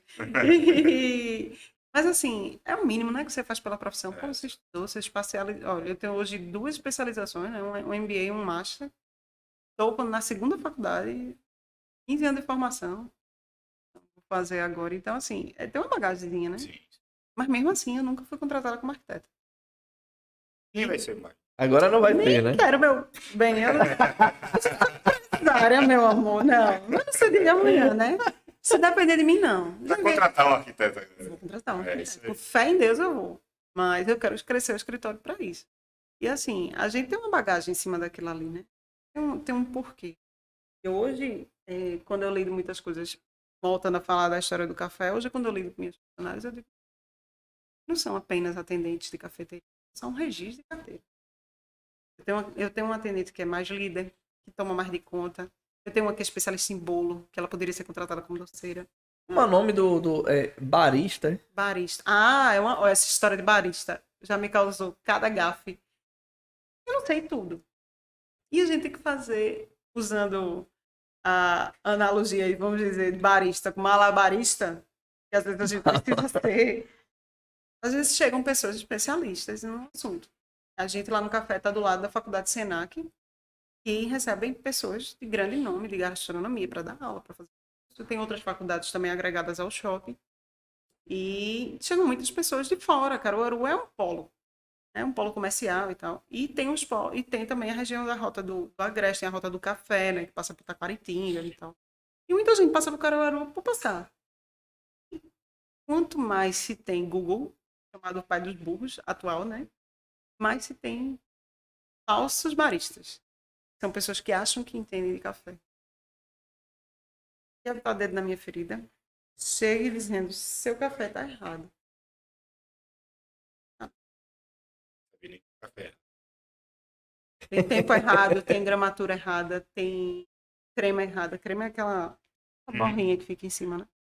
É, o seu café, sua máquina, uma vez que ela ficou com. Só demora 4 segundos para um café. Possível. O ca- O café se tira em 27 segundos. Expresso não é de ser rápido. Expresso é de espremer. É a técnica de espremer. Só que se aportuguesou, puxou um termo em inglês também. Do expresso com X. É, Expresso certo é com S. É o nome da marca. É de espremer, né? É a técnica italiana. E- não, vou lhe provar. Tira do café. Deixa que eu faço. Chega um cliente, "Tá barista. Formação, barista. Todos os rótulos de café aqui, sei de tudo, que é o quê? Barista é uma técnica. Barista é o cara tem um. Eu não sei fazer coraçãozinho no leite. Sem nem pau. Eu tenho alguns funcionários que sabem, outros que estão aprendendo. Difícil. E tem gente que comprou café só pelo coração Para- no leite. É, Duas mexidas você tira.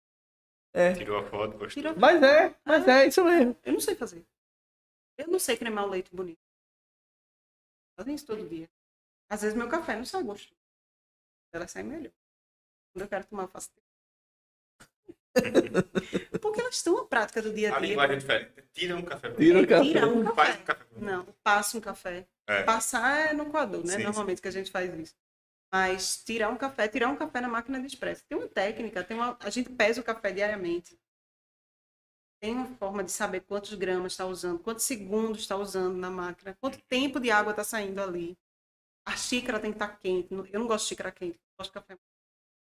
Então, a xícara pode ou não estar quente. Tem toda uma técnica ali, no simples expresso. A quantidade de técnica que tem para você tirar tem inúmeras. Não sei fazer café. Meu marido faz melhor do que eu. Agora, definitivamente, não sei fazer café. Você faz café com coador de pano ou com coador de papel? Quando você faz café, como é que você faz? Eu fervo a água. Boto o pó no vidro. E aí eu jogo um pouquinho de água quente, que eu fiz em algum lugar. Depois eu jogo o resto. Você não molha o frio, Não, você toma papel. Hum? Como é? Você toma o gosto. Você primeiro tem que molhar o filtro. fora do. Fora do café. Molha o filtro. Joga água fora. Bota o café. Água quente ou café. É a água que você vai tomar café. Que a água não se ferve. Água de café não se serve, se serve a temperatura de 30 graus. Na máquina de expresso tem um termômetro. Mostra essa temperatura. Tem um termômetro de vareta aqui que eu uso pra ver óleo do. Eu vou levar Que 70. vai fazer em casa, quando ele começa a fazer aquelas primeiras bolinhas assim na lateral, pode ir. Tal ponto. Não, mas quando eu falei Não, que isso aí eu aprendi. Na verdade, eu uso a, a- aquela cafeteira todo gosto. Esquentar água nela. E a cápsula, não é toda vez que eu tenho. Esquentar Compra água aquela cápsula retornável, pô. É, eu fiquei com preguiça de comprar tudo. Corações, corações. Eu, faço, eu faço café mais, mais simples, mais, mais simples mesmo de tudo. Tá lá a água, começo com aquelas bolinhas, blá blá blá. Gostei uma, sei lá. Você bota o café Vejo. dentro da própria água. É, e, fermentado. e, É, o café e deixa sentar. O pó. Tem- é o turco. O co- É, É isso aí. Olha, eu tomo é. café turco. É, É, tem internet. Eu não vou saber todas. Eu também não vendo cafés Você especiais. prefere da cafeteira ou no podão mais forte? Da cafeteira, pô. Da cafeteira, pô. Pelo amor de Deus. Eu sabia que essa piada ia sair. Eu, sa- eu sabia. Eu sabia. Mas o café, café tem panos para você conversar muito, tem muita coisa para se descobrir. Hoje, hoje um dos grandes prazeres meus é assim, vamos viajar. Aí meu marido faz assim, diz um café bom. Um café bom. A gente vai num café, prova um café diferente. Eu digo muito que lá a gente tem um café, café de vó. É o bolo da vó, o salgado da vó. Porque, assim, eu não tenho aqueles bolos requintados, mara... é um bolinho feito no- na cozinha de casa com um pouquinho de creme em cima, alguma coisa. É café de vó, é, é- é o atendimento de vó, tudo bem como for, conversar com o cliente. O café do cliente frio, faço Porque eu tava conversando com o cliente, esfria, esfria. Tem cliente que acha que minha casa lá é a casa dele também. Fica usando minhas tomadas sem consumir, eu faço. Essa bancada é para cliente em atendimento. A loja. Então, esse trejeito, assim, essa coisa de você lidar com o cliente de lá, lidar com o cliente de cá. Esse me fez ver outro olhar. Antes né? tem um bocado. A gente gasta até hoje, eu tendo uma. Ligava o computadorzinho ali.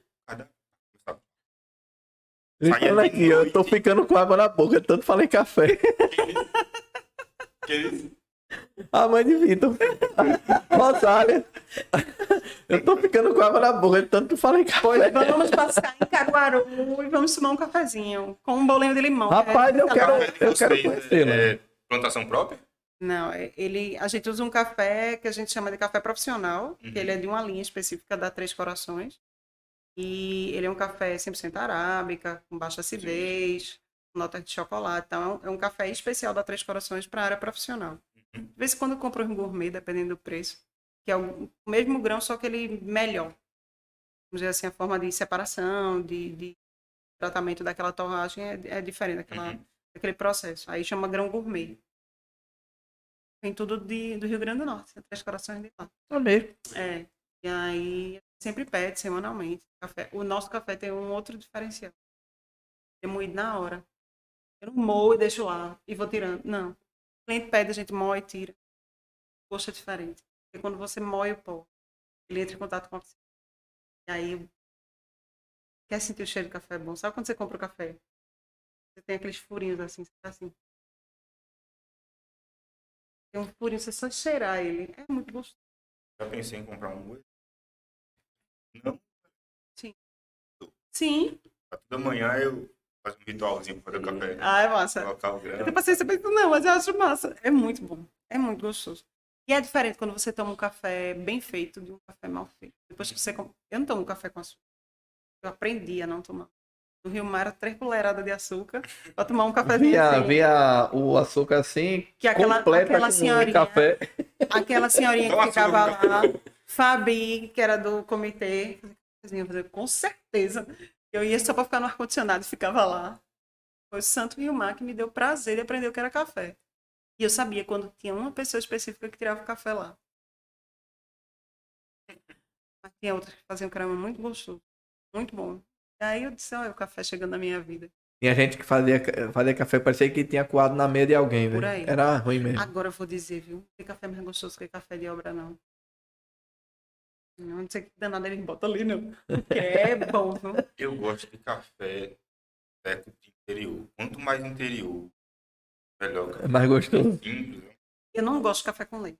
Eu não gosto de leite. Eu desacostumei a tomar café com leite. Agora, na rodoviária de Caruaru, tem um café com leite. Chapa, meu amor. Não é bom normal, não. É uma é diferente. boca. Olha, eu, eu já conheci muitas cafeterias. Já tomei café até fora daqui. Café do sul de Minas com Espírito Santo. É muito bom. Agora, o café no Nordeste de Itaquaritinga. Entrou, Amigo. pozinho. Já tava na casa dela, né? Mas sempre que eu ia lá pra Carpina, não é aquele café. Não deu muita vez, não, porque ela gosta de tomar que eu, então. Ah, no É ela consumiu. muito gostoso. Mas eu quero aquele. Aquele café. Hoje eu tenho alguns cafés. Não me traga militar, é, três corações desses simples que você compra no mercado. Aquilo é grão mais simples, que você moe e tal. é E resto disso, de misturas e tal. Compra um café gourmet, que o gosto é outro. Na tua casa mesmo, tu, tu tem uma maquininha Não, fazer? eu compro o café moído. Deixo na geladeira, fechadinho, pegadorzinho, prendendo. Deve ser pegador, mas fechadinho. Tem uns cafés que já vem com um negocinho pra você fechar. Quanto mais escuro e menos contato com oxigênio ele tiver, melhor. Aí, se você não quiser deixar na embalagem, por exemplo, compra um pote escuro, translúcido, ou que não tenha passagem de luz. É Aqueles plásticos mais, mais Um fechadinhos. pote de whey. dele, é. É por isso que é embalagem, transparente. embalagem de café Não, o sempre meu é alumínio, né? pretão, o pote todo fechado. Embalagem de café ela tem alumínio, Tem, ela é tem. Pra impedir, né? Para impedir a luz. A A luz. luz, prejudica. O, o bol, né, que a gente guarda os grãos, ele é opaco, ele é como se fosse assim, para a luz não passar tão. Eu não, normalmente eu não abro os quatro, cinco sacos e boto o grão ali. Boto um saco, Eu já vi cafeteria que é. o grão vai perdendo a qualidade daquilo ali. Tem bactéria, tem tudo que Uhum. fica ali ao longo do dia, até porque ainda mais hoje em dia, né? Sim. É, a gente tem muita coisa no ar, né? E quando o grão começa a entrar em contato com isso, acabou o grão. Não é mais o grão que você quer. E o grão a gente moer e deixar lá e for fazer outra coisa, não sei o que, depois de muito tempo, o grão ali presta mais. De jeito nenhum. Isso eu não aprendi. Ah, veio uma receita de bolo e me ensinou isso. Uhum. Isso foi muito vídeo de YouTube na hora que a gente tava jantando para ver. Isso foi muito livro que a gente chegava na livraria, às vezes não tava rolando dinheiro para comprar porque eram livros caros. Pegar aqui. É, O nome disso é estudo, né? É isso É, aí, tudo. exatamente. Já fiz muita livraria de biblioteca. Os meninos aqui eu estudo muito também. A gente, a gente antes de rolar o, o, o Elétrica Podcast aqui, a gente, Oxe, estuda. E tem, e tem esse estudo. E esse estudo veio de arquitetura, de como não sei fazer. Mas peraí. O marido agora está fazendo especialização em concreto. Ele disse, eu vou fazer minha casa. Para um curso, não sei o quê, vou fazer não sei o quê. Isso é assim que a gente aprende, é metendo a cara, errando, e fazendo de novo, e fazendo de novo. Hoje é muito difícil esse não sei fazer. Pra mim, Não. hoje quando eu escuto não sei fazer, pra mim tá muito mais ligado eu não quero fazer, tô interessado, que eu realmente não sei fazer. Sabe Quem quem me dar um ensinou? jeito. Sabe quem me ensinou isso? Amaral. Chegava aquelas texturas diferentes, só a peste que você fazia. Essa textura. Amaral sentava, olhava uns textos, procurava na internet. Uns anos pra cá, a internet tá mais fácil, né? Mas, sim, sim.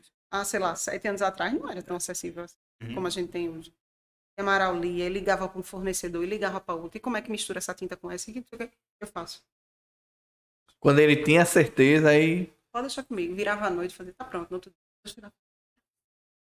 Massa. Rapaz, eu achava massa. Às vezes eu saía de, um, de, um, de uma obra assim, dois dias depois, tipo, a obra Era outra era coisa. alguma coisa. Chegava lá, é outra, É, é uma é transformação. outra coisa. É uma transformação. E essa transformação em casa, por exemplo, você não vê. É você faz construção do zero. Eu já tive a oportunidade de eu gerenciar a construção do começo ao fim. Tá lá dentro de obra. Chapelão desse tamanho para não estar me queimando. E mesmo assim queimava, que não adiantava, o calor era tão grande. E você pô, sai da fundação. A obra não anda. A obra não anda, a obra não anda. E Foi do mesmo jeito. Tava na basezinha de madeira, pô, a obra não anda, a obra não anda. Quando você começa a chegar o móvel, chega não sei o quê, chega não sei o quê. Andou. Casa é. Passou do nível de fundação, meu amigo, vai ver o negócio correndo. Aí quando chega as alvenarias, faz um reboco. Vai ainda começar as índias, que vai ainda começar o revestimento. É outra fase. Porra, a obra não anda, bicho. A obra não anda. Ele faz, calma, tenha paciência. Depois que passa as instalações. o bolo, bolo no fogão, não cresce, porra, não cresce, vai crescer, calma, vamos ter paciência. E tem, é- esse processo de paciência é lá e cá, sabe? A gente tem uns clientes que eles fazem assim, na obra. Bicho, tô na fundação, tô gastando não sei quantos mil reais. Aí Lucas faz, tudo começasse agora. Ainda tem tantos mil reais para gastar. Isso, obra, obra assim, o café assim, poxa, eu tô investindo tanto em café, tô investindo tanto em não sei o quê. Eu não tô vendo a coisa andar. Daqui a pouco tem um mês que é ruim, daqui a pouco tem um mês que é supimpa. Você... Gráfico da- do faturamento foi lá para cima, no outro mês o gráfico vai lá para baixo. Vai dar, o negócio não vai funcionar.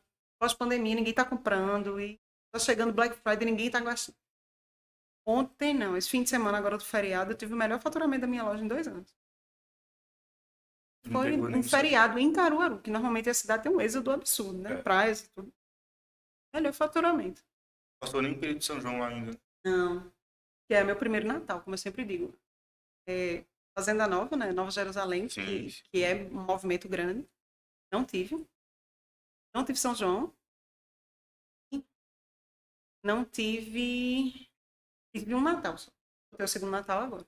Mesmo assim, para aquele primeiro Natal, É, mais ou menos. É. Ainda foi até bom. Carol, é, quanto tempo, em média, dura a pessoa te procurar pra fazer a casa dela lá no, no condomínio e você dá a chave? Hoje a gente fecha contrato com 18 meses. A gente faz 8 meses de preparação de projetos e aprovações, 12 meses de construção. A equipe que faz as obras da gente não é do MOI. A gente tem alguns parceiros que a gente indica. Tem uns parceiros melhor de trabalhar, outros são piores. Tem preço para tudo. Tem preço que é só gerenciamento. Tem um arquiteto lá no Alfa que ele, ele só gerencia. Ele tem a equipe dele e tal. Você paga X% da obra para ele e pronto. Vai ter 10%, 8% da obra. Ele vai e resolve. Feito Betânia fazia, né? É exatamente igual que o Betânia fazia. Você tem um percentual daquele custo e ele tá lá tocando a obra todo dia. Betânia era uma engenheira que Bem, bem, bem desenrolada. muito. Engenheira, mestre de obra, velho. É, nossa parceirona de grandes almoços, almoços lá. Almoços. Almoços. Nos dá almocinho assim, que a gente via uns frangos no chão, umas coisas do tipo assim, que a gente comia nos lugares meio, meio estranhos, sabe? E por isso que eu digo, eu me tornei fresca depois. Ele deu outro capítulo. Eram as melhores comidas. Frangos assados mais gostosos. Era aquele que era. Ficava no chão ali até ser assado. certo. O poeirão, né? É. E assim, a gente teve experiência com Betânia, por exemplo. Betânia era assim, engenheira, que ela desenrolava e tocava tudo pro cliente. O cliente pisava na obra se ele queria. Se, se ele vou, ah, eu quero ir. Eu vou. Eu não preciso estar na obra. Hoje a gente tenta mostrar essa experiência para o cliente e os engenheiros têm que ser responsáveis na obra se ele quiser. Mas a gente precisa do cliente em algumas etapas. Tem etapa que o cliente tem que estar lá. Ele tem que fazer, se fazer presente na hora de decidir algumas coisas para o futuro. Ele, ele tem que se fazer presente para fechar o orçamento. Sou eu que vou fechar o orçamento, não sei qual é a capital financeira. Eu sei quanto vai custar a obra, mas até quanto está disposto. Claro que eu pergunto. Quando o cliente chega para mim, ah, eu quero uma casa com quatro quartos, suítes, não sei quanto, não sei quanto, eu só tenho 100 reais. Tem uma suíte. Não vai ter nenhuma cliente. Ou então diz assim, ah, eu quero. Isso a gente ri muito internamente, porque a gente faz. Eu quero quatro suítes, eu quero sala integrada, cozinha com ilha, eu quero garagem para dois carros e eu quero uma casa de 150 metros quadrados, que é a área mínima normalmente. Só garagem ocupa uma média de 35, 40 metros quadrados. Se você ainda juntar a garagem com acesso de pedestre, ela vai para uns 45 metros quadrados. Uma casa, efetivamente. 10 metros não vai dar para fazer casa diferente de apartamento. Você quer o mesmo tamanho de um apartamento? Ninguém quer. maior. Eu tô me mudando para uma casa para É, exatamente. 50 metros quadrados. Não vai dar. Agora, com o custo da construção civil é R$ 2.800 um metro quadrado. Não é dá. Como é, menino? 2.800 reais é padrão R1. A gente tem um custo unitário brasileiro. Que é Padrão um que, Carol? R1, que é um padrão de residência tipo 1, padrão alto. É, não é porque é padrão alto, é porque é condomínio, não, é porque é o tipo de acabamento, tem, uma, tem, uma, tem uma tabela por trás desses padrões, que, que ele é classificado ali. Hoje o Alphaville, os padrões que a gente encontra pela relação de acabamento, do que é que compõe, tipo sobrado, tipo, tem que entrar no site do Sim- tem as tabelas da construção que é atualizado pelo Sinduscom.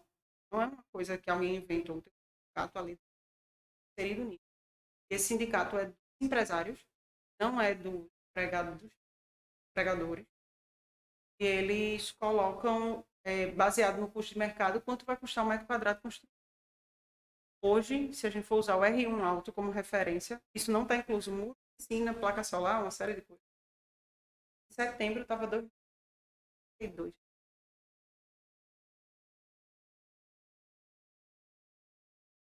setenta e dois. Então, mais vai passando esse tempo, a gente tem que construir casas menores, melhor forma, porque o custo de metro quadrado aumentou. Eu comprei o lote.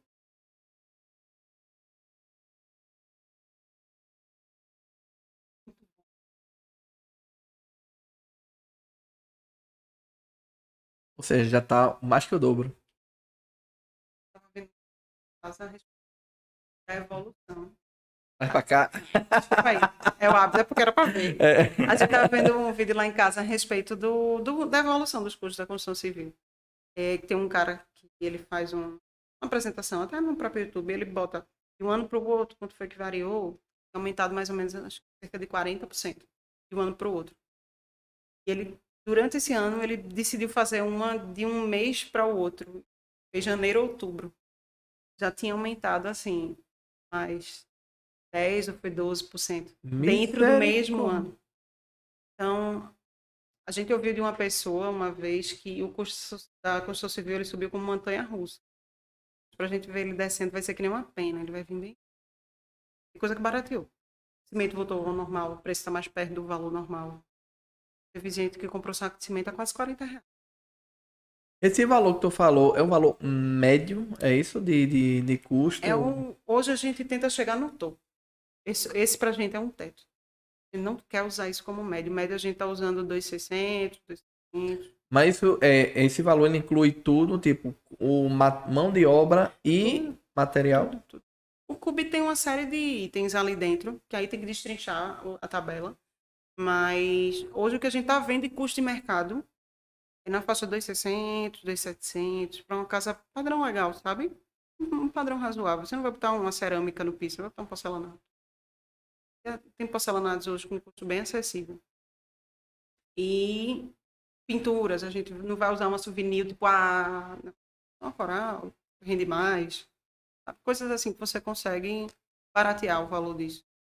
Caramba, velho. Então, assim, você pega uma casa, 80 metros quadrados, mais ou menos, pode ter certeza ali que você vai gastar em torno de 220 mil reais. Aí, Isso com mão de obra, com tudo. com tudo. Em com média, tudo, né? Em média. Claro, se você botar muita mão na massa e você mesmo for correr atrás, você vai baratear. Mas a gente também conversa muito a respeito do quanto o teu custo está inserido naquele valor. E Isso é uma Exatamente. coisa que eu falo, inclusive, para os condôminos. Quando a gente conversa nos grupos. Digo, tá, tu fechou tua obra, tua casa a 1.800 reais o metro quadrado. Quanto tempo tu disponibilizou para comprar? Computou? Quanto de gasolina tu botou ali? Quanto do teu tempo tu deixou de ficar com tua família, descansando ou trabalhando? Tu computou? E era tempo que ele podia estar produzindo, rapu- faturando para colocar na obra. Então, assim, quem tem disponibilidade, tem gente que é aposentado, não faz nada da vida, tá ali, massa. Compute pelo menos o combustível e a depreciação do carro.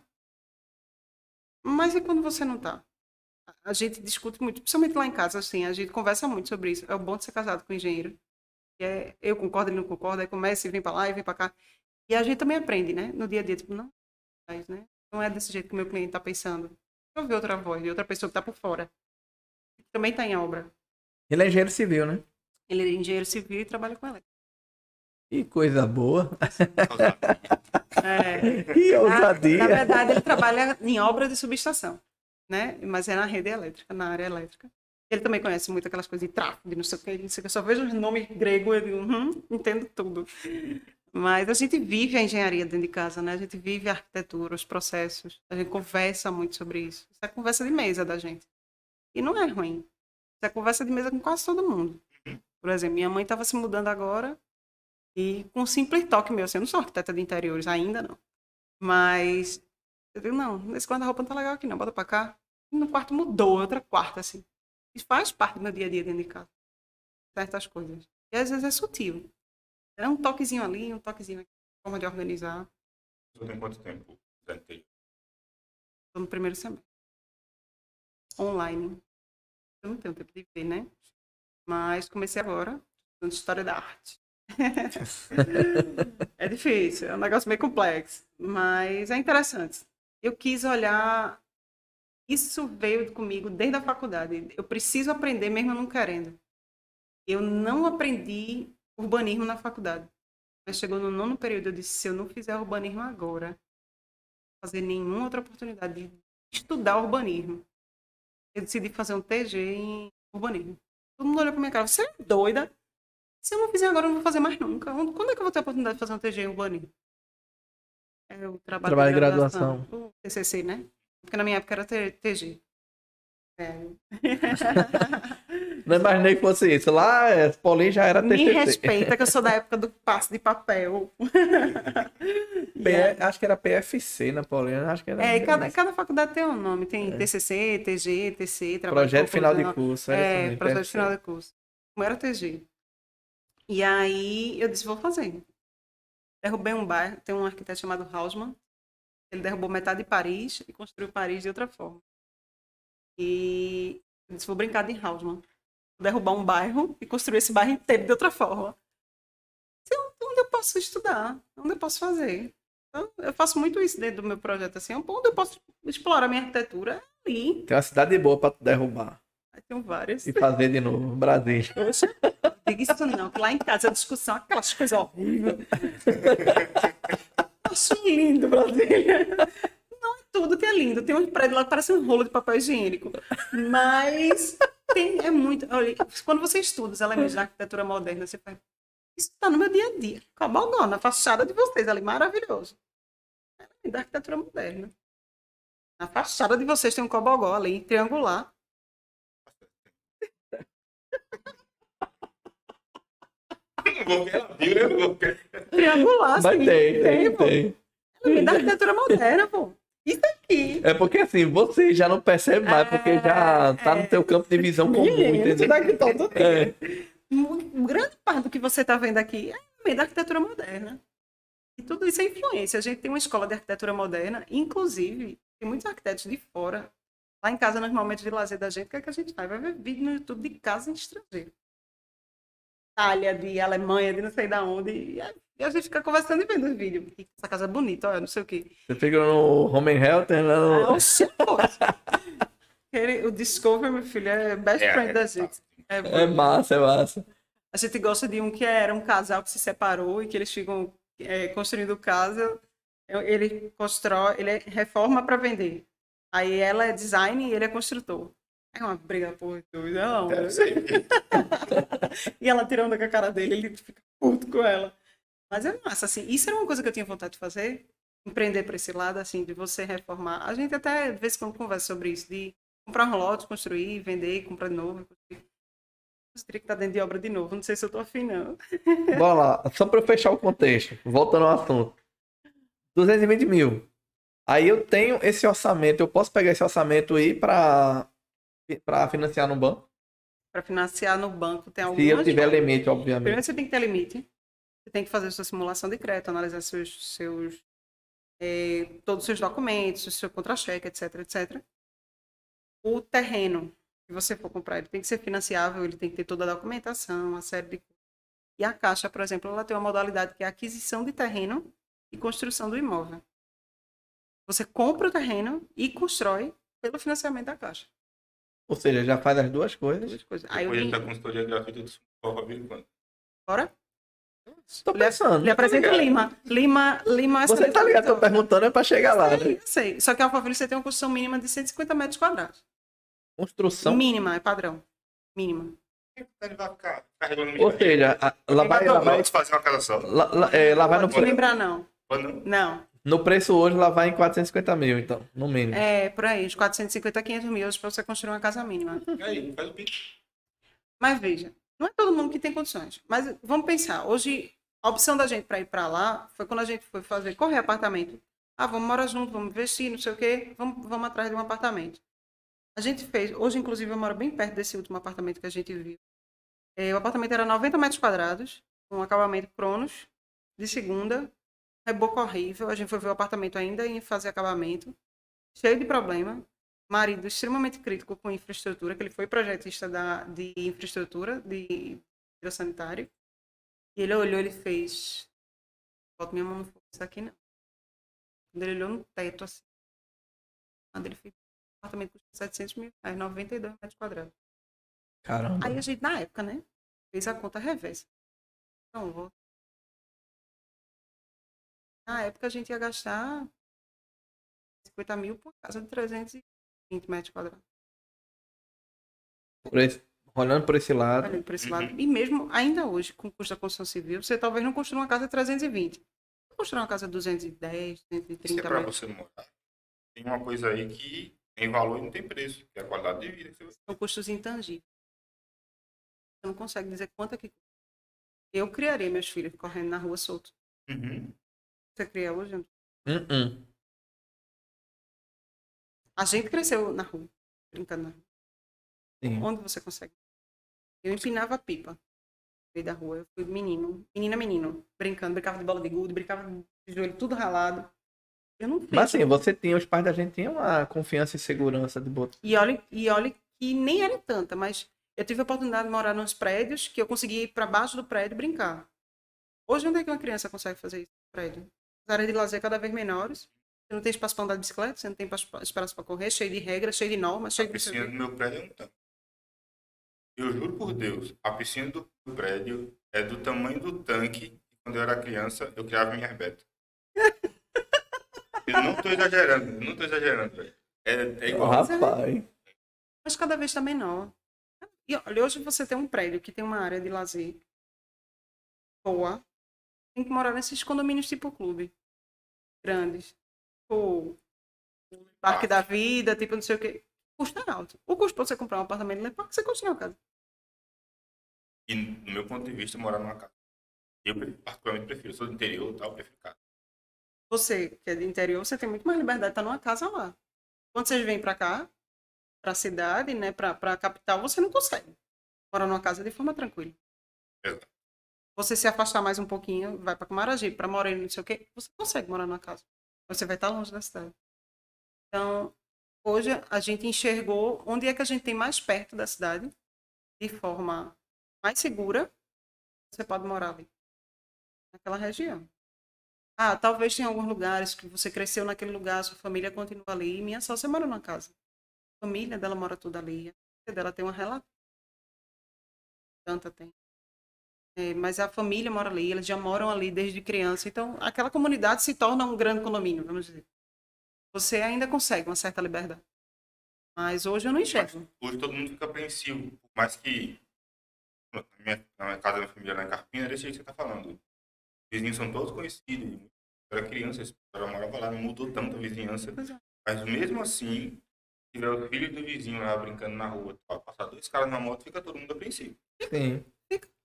Coisa que não vai acontecer se você morar é. Hoje tem uma quantidade de casas bem menores do que num, num condomínio já bem estabilizado. Hum. Mas mesmo assim, mesmo você liberando seu filho para brincar num quintal, é melhor do que você liberar seu filho na área de lazer de um prédio que você não sabe o que é que vai ter ali. Então, eu hoje sou uma das maiores defensoras de moradia em condomínio. Até porque isso foi uma das coisas que eu estudei no meu TG, né? E implantar aquilo ali dentro da cidade, espaços de condomínio. Colocasse Condomínio- condomínio TG. Coloquei, mas coloquei condomínios com praças internas.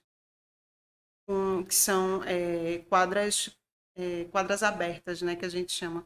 São quadras que você consegue cruzar, dá permeabilidade, para que as pessoas não precisem ir para a esquina e voltar. Elas podem passar pelo meio, mas tinha alguns espaços restritos, mas comunicados visualmente por, por grades ou por furos de cobogóis e tal. Rapaz, Brasília tem um, um bairro. É que ele, ele chama cidade satélite. né? Uhum. Na verdade é um bairro mesmo, é Cruzeiro. O nome do bairro lá. Mas, mas Que nós- assim, é rua, são, são condomínio, mas as ruas são assim.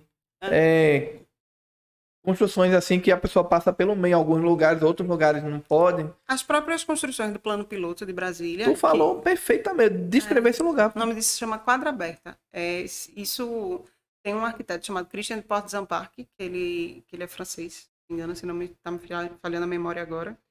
E ele estudou essa teoria, que foi o que eu levei para o meu TG. E quando a gente pensa, por exemplo, hoje numa casa, a gente tenta levar um pouco do conceito da quadra aberta. Aquela casa abraçando aquele lote, aquele lote está perto da casa, assim, o que é que você vai usar ali? Tem muita casa que a gente consegue fazer isso. Né? Uma planta em L, por exemplo, de uma casa, você abraça ela. Você traz a casa para dentro, o lote para dentro da casa, sabe? É outra forma de você morar. Recentemente teve agora um congresso em BIM, lá no, no Rio Grande do Sul. E eu recebi as imagens de um projeto de casa quintal. Só que eram prédios, quintais, dentro dos próprios apartamentos.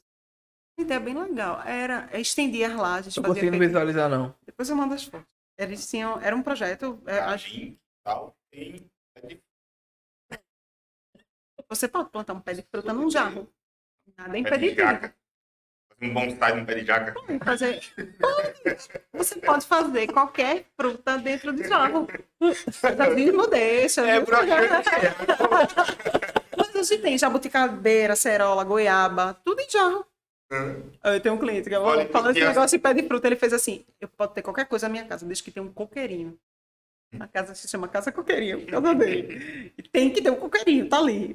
Foi premissa do projeto, tem que caber o coqueiro. Porque tem gente que pensa realmente nisso. Olha, eu quero plantar aqui atrás. Já a Lima, que é, que é também nosso cliente, além do nosso parceiro, ele fez assim: foi um pé de jambo, foi um pé de manga, foi um pé de manga. Eu quero um pé de manga na frente de casa, vai dar? Com certeza. Você tem espaço para você fazer o que você quiser dentro da sua casa. Cara, eu só não consegui visualizar. De verdade. Eu Um, um apartamento. A laje é estendida. A laje é estendida. E naquela laje você faz a preparação para um terraço-jardim. E tem a preparação para grama, tem um peso específico para ser calculado e tal. Então você tem um terraço, quintal. Assim, você tem tudo. É porque quintal, na linguagem da gente, é aquele terraço de trás da Sim, casa. É. Só que esse eles chamam de casa quintal porque você tem um aspecto do quintal. Tem aquele jardinzão no andar do seu apartamento. É um negócio assim que eu disse, por que massa, velho? Vou dizer, pra pensar nisso, não tô falando de estética não, tá? Cálculo de balanço de peso aí, meu Ah, amigo, isso é uma cálculos. ciência Ah, sobre- o porra. sobrepeso para você fazer uma construção disso é absurdo, até porque a jardim se irriga. É. Bem ou mal, encharca o solo, o solo pesa. E pode ter gente que não plante, né, que não queira fazer nada. E vai ter morador que vai. E aí? Sim. Como é que vai Aí tem contrabalançar regra de condomínio, né? Para fazer isso. Aí que entra- eu, eu cresci em condomínio, morei em condomínio minha vida inteira. Nunca morei numa casa. Pra dizer que eu não morei em uma casa, eu morei em Belo Jardim três, três meses. E não foi uma experiência muito boa, não. Tinha, tinha muita barata na casa. Mas. É, Não que em condomínio não tenha, né? É mais controlável, talvez. Mas hoje em dia você não tem a oportunidade de morar em casa. Você tem a oportunidade em grandes centros de morar assim. Edificações que permitam isso. Você, você junta três, quatro lotes, faz um lote de remembramento, né? Ai, meu Deus, toda experiência com remembramento. Você junta três, quatro lotes e faz isso. Esses condomínios não permitem. Só consegue fazer isso em glebas, né? Em quadras urbanas.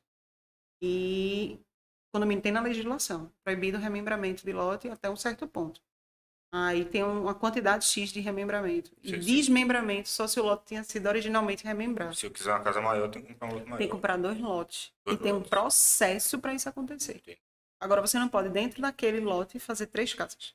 Pra Não, então, é quando eu falei. Tipo, você remembrar pra desmembrar, depois não pode, né? Não. Tem uma regra, tem umas Entendi. regras para isso, tem uns processos urbanos. Uma coisa, de- não sei se tu conhece, é, de condomínio, uma coisa que me chama a atenção é condomínio de chácaras. Pronto. O Três Lagoas é uma coisa nesse sentido. Os lotes são maiores, são mini chácaras, assim. Tem lotes, acho que os mínimos lá são mil metros quadrados. Onde é que fica? Logo depois da Alphaville. Já mais perto de Moreno. Fica do lado esquerdo de Caro... indo para Caruaru. E tem muito. Você encontra muito isso em Gravatar, Tian Grande, aquela região dali, você tem muito. Tem muito, muito, muito, muito, muito. Agora, mais distante da cidade. Bem mais distante. É, hoje, Gravatar, ele é um grande centro de moradia de pessoas de terceira idade, né? Se afastaram da cidade, se aposentaram, o que, vão para Gravatar. E Alphaville está puxando um pouquinho isso. Porque está mais perto da cidade, é uma área mais tranquila e tal. E muita gente volta para Caruaru, por exemplo. Eu recebo muita gente lá na loja. Ah, eu morava em Recife, me aposentei, voltei para Caruaru, comprei um terreno aqui, construí aqui.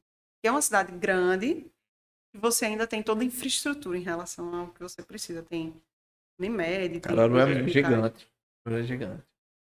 É enorme a região de Caruaru. Assim, eu já tive a oportunidade de ir de avião. Experiência não muito boa, assim, meio traumática. Caruaru. Lá. Tem o voo da Azul agora. Pra Caruaru. 30 né, minutos, minha gente.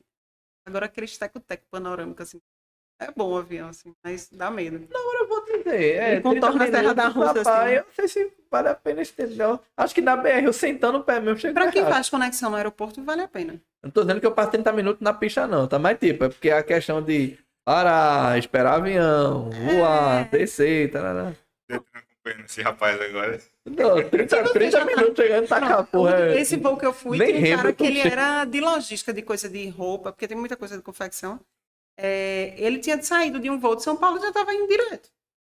Então, assim, para esse pessoal Não, que é fora, é. vale a pena, porque alugar um carro. E não é todo mundo que anda de ônibus. Eu ando de ônibus, porque eu não pego BR. Minha BR é só até o Alphaville. Além de outra, eu não pego, não. E eu, eu vou de ônibus, eu vou e volto de ônibus tranquilamente. E lá dentro eu rodo de Uber. É fácil, tem acesso para tudo. Não é tão fácil conseguir de noite, mas não é tantos problemas. Eu também só saio bem tarde da loja, porque vai fechar, vai organizar, vai não sei o quê. E, e avião para mim foi só para ter uma experiência. Marido que é doido por avião, não cabe naqueles avião pequenininho, que bate a cabeça no teto, vai, vai, eu não acredito nele, vai, vai, vai, Vai me filma. vai me conta. Eu sou cobaia, né? Filmei tudo, mandei para ele. Pronto, satisfeito, nunca mais me boto nesse avião agora. Medo da porra. Como é que é avião tipo. Lembra o da Noah? É, é Agora o daquele, da Noir era melhor, o padrão Noir. Era um pouquinho melhor do que esse. Mas é naquele, naquele Daquele estilo. tamanho, né? Aquele... Foram, cinco pessoas nesse avião. E mais o piloto. Misericórdia. Oxe. É, fala essa porra. Não, É tem... interessante? É interessante. É bem pequenininho ele. É. Eu, bati, eu bati a cabeça no teto, eu falei, Lucas. Eu bati. Rapaz, que ele foi acocorado. baixinho. Ele não Rapaz, foi. o cara com Não dois metros. Ele não vai, Não, não. assim. Não, eu não Não. caberia, não. Ele vai acocorado. Ele não caberia, não. E assim, pra- é bom. Teve esse plano agora de melhoria do aeroporto da região. A Azul foi a única que topou chegar por lá. Vamos fazer processo de expansão do, do aeroporto. É interessante para a cidade. Sabe? Não, certeza. Você- vamos lá. Você falou assim, ah, quase igual, você tem que ir pro aeroporto e tal. Mas imagina, a gente tá aqui onde tá agora, graças. Aqui pro aeroporto, num, num horário de pico, sei lá, pegar um Uma Uber, hora. levar uma horinha pra chegar lá. Certo? Aí se eu for pegar esse mesmo carro, aí o carro meu, né? E vou daqui pra Caruaru, velho, véspera de feriadão, É muito mais. vou levar seis horas. pra Eu já passei duas horas e meia da Estácio de Sá Ué. até chegar no viaduto da BR. Duas horas, horas e meia. Eu já peguei um trânsito ali na DG2 que o negócio E é, De por, e é por nada. é por nada. É, você passa por que foi nada. É o ralambada eletrônica. Isso, isso, muita gente. Agora existe um erro urbano ali. Hoje já existe o processo de triplicação, né? Já está tramitando, já está em licitação, tem uma série, já tem a projeto, já, já. Até a entrada do TIP, se eu não me engano, vai ser triplicado. É, eu não vi o projeto completo, não. Só que, o que é que acontece ali de erro de lombada? Você coloca a lombada para retardar a entrada numa cidade. Para que o fluxo que vem da BR, que é um fluxo rápido, chegue devagar na cidade. É um artifício urbano. Tá na saída, velho. Não tem lógica. Tem, não tem por que ter na saída da cidade. Arrecadação. Arrecadação. Não tem lógica você lutar na cidade. Você bota uma, talvez, para um fluxo não ser tão rápido na saída. Uhum. Ou até porque ali tem hospital, tem coisa da- do bombeiro, tem coisa de militar, não sei o que. Bote uma naquela região só para controlar o fluxo, alguma coisa. Três É, eu lombadas numa concordo- distância de um quilômetro e Eu meio. concordo com aquela, nesse sentido que você está falando, concordo com aquela que fica na frente dos bombeiros. Sim. Porque ela vai pegar a 408 ali, né? Aí Tem uma, realmente. tem uma na Abdias. Isso. Então, assim, você vai entrando na cidade de forma devagar. Isso é um artifício. Tem uma no meio ali que Pronto. realmente. Na Via Mangue tem assim, tem do mesmo jeito. Só que você tem mais radares no sentido boa viagem e centro. Uhum. Por causa do, da redução de pessoas chegando no túnel. Para chegar devagar. A Via Mangue é via expressa, né? Não é ligeira, mas é expressa. Rapaz, indo do Rio Mar pro Shopping Recife, esse sentido. Tem, mas tem Acho que só tem uma. Então, eu acho que. Eu fiz uma, eu fiz uma obra no Riviera que eu, eu acho que eu fui. Me lasquei bonito. Vai começar a chegar as cartas em casa agora. Tem, tem. Depois eu lhe digo onde é que tem. Eu sei de qual, onde é que tem. Não, eu sei que tem uma perto extra. Tem, tem. Onde é que tem a outra? Onde tem as pracinhas? Tem umas pracinhas assim no meio. Ali tem um radar. Meu Deus. Tem um rotatória.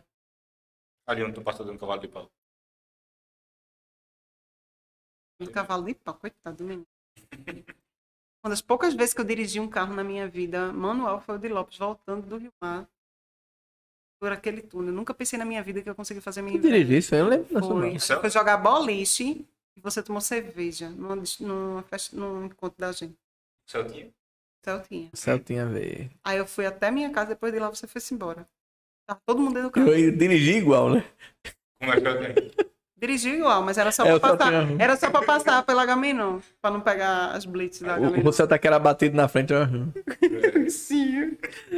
Você dirige carro manual não, não é por nada não. É porque eu não sei dois pés, três pedais, nem a pau. Pra quê?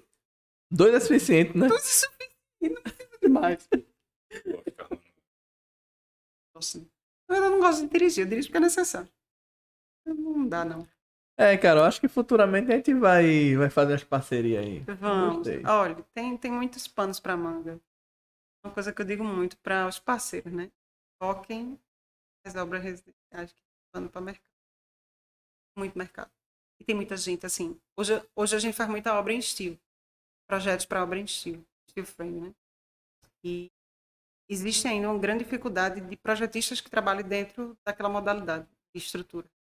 Seja a parte de infra, parte de projeto estrutural, a gente tem muita dificuldade com projetista de estrutural.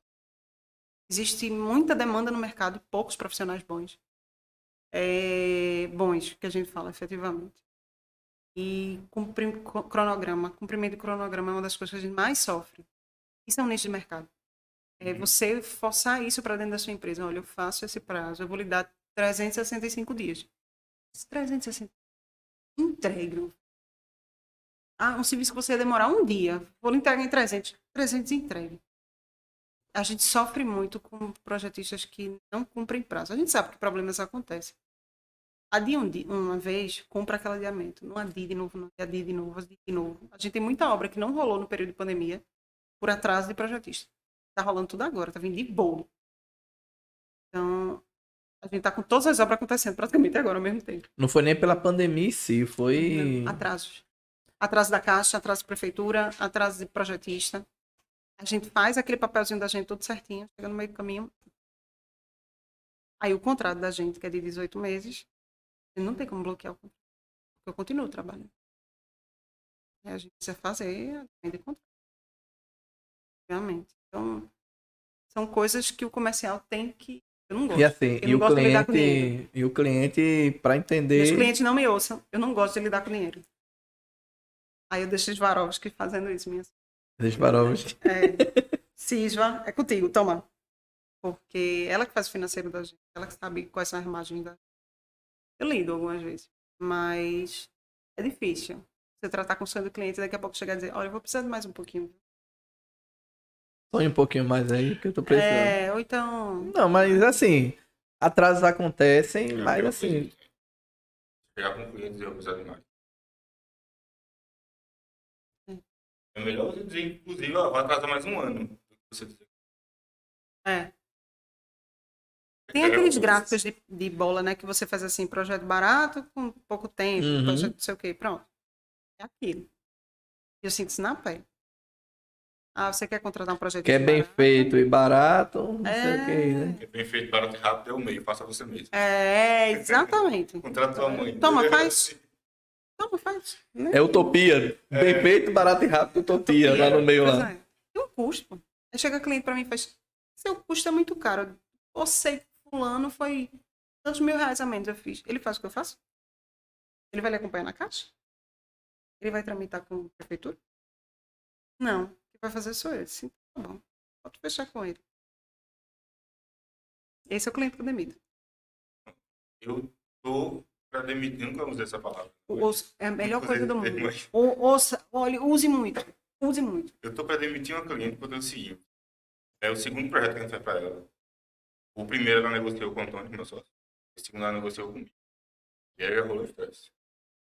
Ela me pediu, velho, eu preciso de um projeto de instalações da Natal. Tá bom. Eu fiz a proposta, ah, eu preciso da SPDA. SPDA, mandei o valor. Já cobrei mais baixo. Né, disse, Roberto, ela tem muita mais baixa ela. Não, pelo amor de Deus, veja esse valor aí, chorou, chorou. Vou pagar tanto. Ela falou, vou pagar tanto, só tenho tantas. Né? E a gente foi, ah, melhorou, enfim, chegamos no meio termo. Estamos fazendo um projeto, sei pra ela, um, uma proposta para projetos de instalações internas. E no projeto de arquitetura que ela me mandou, o que eu deduzi que era instalações internas? No projeto de arquitetura que ela me mandou, uma planta baixa, local. Só. Mandei Lucas, o projeto da gente fazer. Daqui a pouco ela, não, eu preciso da subestação. Ela viu com as calças. Daqui a pouco ela chega, não, eu preciso da iluminação externa. Ah, o gerenciamento de risco que o Neto fez, do SPDA, informava que não, não havia necessidade do SPDA. Aí, velho, quando ela negociava comigo, ela chegou a me dizer, olha, eu sou chata, eu pago pouco, tenho pressa e demora a pagar. E por que eu te quero? Aí eu disse, pô, ela deve estar brincando muito, porque ela deve ter se intimidado com o neto que tem comigo, né? Ela disse, não, tá bom, beleza. Aí, pra resumir, não foi agora que ela começou a cobrar, ó. Quero subestação, quero iluminação externa, quero não sei o quê. Eu disse, ó, isso não tava. Ela tudo ignorando. Não, eu não falei nada. Eu tenho até conversa aqui pra mostrar. Ela disse, Robério, pegou a proposta, me mandou, eu disse, sim, tá aí, pô, instalações, né? Instalação é tudo. Eu disse, não, tudo. Tá de brincadeira comigo. Daqui a pouco vai me pedir a rede que sai da subestação 69 da CELP lá. Atender você, não, não faz sentido. Nunca mais eu trato com você, ponto final. Tá ótimo assim. A gente de vez em quando recebe umas propostas assim de construtor. Olha, eu vi seu nome aqui na placa, eu queria lhe fazer uma proposta, eu sou construtor, eu construo para vender. E eu queria saber quanto é que você faz um projeto. Tanto. A média, a gente tem um tempo que a gente gasta, a gente não tem uma tabela ah, X reais por metro quadrado. Sim, sim. Eu vou ver o que é que vai precisar, que demanda, quanto tempo eu vou achar em cima daquilo ali. Olha, mas a gente faz parceria com arquiteto, não sei aonde. E esse cara cobra o seu valor dividido por cinco. Feche com ele. Tá procurando por quê? Aí eu, É, eu fiz, olha, infelizmente, eu não consigo atender você com esse preço. O preço pra mim não paga nem meus custos. Tem noção quanto é que custa o combustível eu estar pra lá e pra cá? Você tem noção quanto é que custa meu tempo? Quanto tempo de telefone eu gasto pra resolver um probleminha assim? É tempo. Eu preciso calcular isso. Não, mas eu não vou precisar que você resolva nada. Disse, eu já caí numa lábia disso uma vez só. Não. Quem vai resolver tudo isso? Desse jeito, infelizmente, fazer essa parceria. Faço não. Eu não vou. Eu tenho uma opção. Ou eu vou fazer o projeto de qualquer jeito, e esse não é meu padrão, ou eu não vou dar o atendimento que o cliente esperava comprar e eu vou acabar fazendo merda. Eu não vou, não vou queimar o nome da minha empresa por isso. Eu estou tentando galgar, tá legal ali dentro. Eu não vou queimar minha Hoje eu tenho excelentes clientes, graças a Deus, assim. Eu tenho pessoas que eu considero como amigos. A gente cria uma relação de amizade. Cria mesmo. E eu conquistei esses clientes para serem meus clientes. Não é, ah, é, tá sendo, sei lá, muito egoísta dizer isso ou qualquer coisa. Não. Aqueles clientes, ele, eu comprei o sonho deles. O sonho deles também é meu sonho. Você Se- faz parte, você tá inserida lá, né? se eu tô com uma bronca com aquele cliente, eu não durmo direito por causa daquilo. Eu preciso resolver aquilo, eu preciso resolver aquilo. Acordar de manhã, eu vou ver isso. Eu durmo naquela intenção. Cansei de acordar de noite para anotar coisa que eu me lembrei de cliente que eu tinha que fazer logo quando acordasse. Eu tenho um cliente, tô até devendo uma ligação para ele, que ele faz assim: Quero minha pergunta. Eu quero que você construa só me dê a chave. Não é todo mundo que entrega seu sonho na mão e assim, toma, de bandeja. Ah, eu dei essa confiança para o cliente. Dei, porque não tem arquiteto que faça isso, não. Não é todo arquiteto que assume 100% do risco, não. De chegar assim e dizer, poxa, o sonho do cliente está na minha mão, eu preciso resolver. Para muito arquiteto, o sonho é papel. Eu disse, eu não vou fazer isso. Para muita gente, café é uma bebida. Para mim, não é uma bebida. Alimento, alimenta a alma também. Hum, com Então, certeza. A gente precisa de profissional que faça isso. E não só profissional de nível superior, profissional que seja mais responsável nesse sentido. É para qualquer tipo de profissional. A gente não tem profissional que assuma isso. É, uma vez eu estava ouvindo um, um vídeo de Cortella, ele dizendo: Poxa, será possível quando a gente faz assim? Você tem um dom. Não, eu nunca fiz nada na vida, é só o dom de Deus. Eu também tenho meu mérito em cima daquilo ali. Graças a Deus, eu tenho meu mérito. Não é só dom, eu botei aquilo ali. Então a gente precisa de pessoas que tenham o dom de Deus e que botem o dedo dela, dizem, eu faço e eu personalizo esse dom que Deus me deu. E realmente, a gente não tem profissional que faça isso. E não tem mesmo. Aquela história do nicho de mercado, personalizar, vai estar em falta. O cliente chegar pra tu e dizer assim, Carol, não quero me estressar. Me entregue a chave. Vai entrar, abrir a portinha aqui e tchau.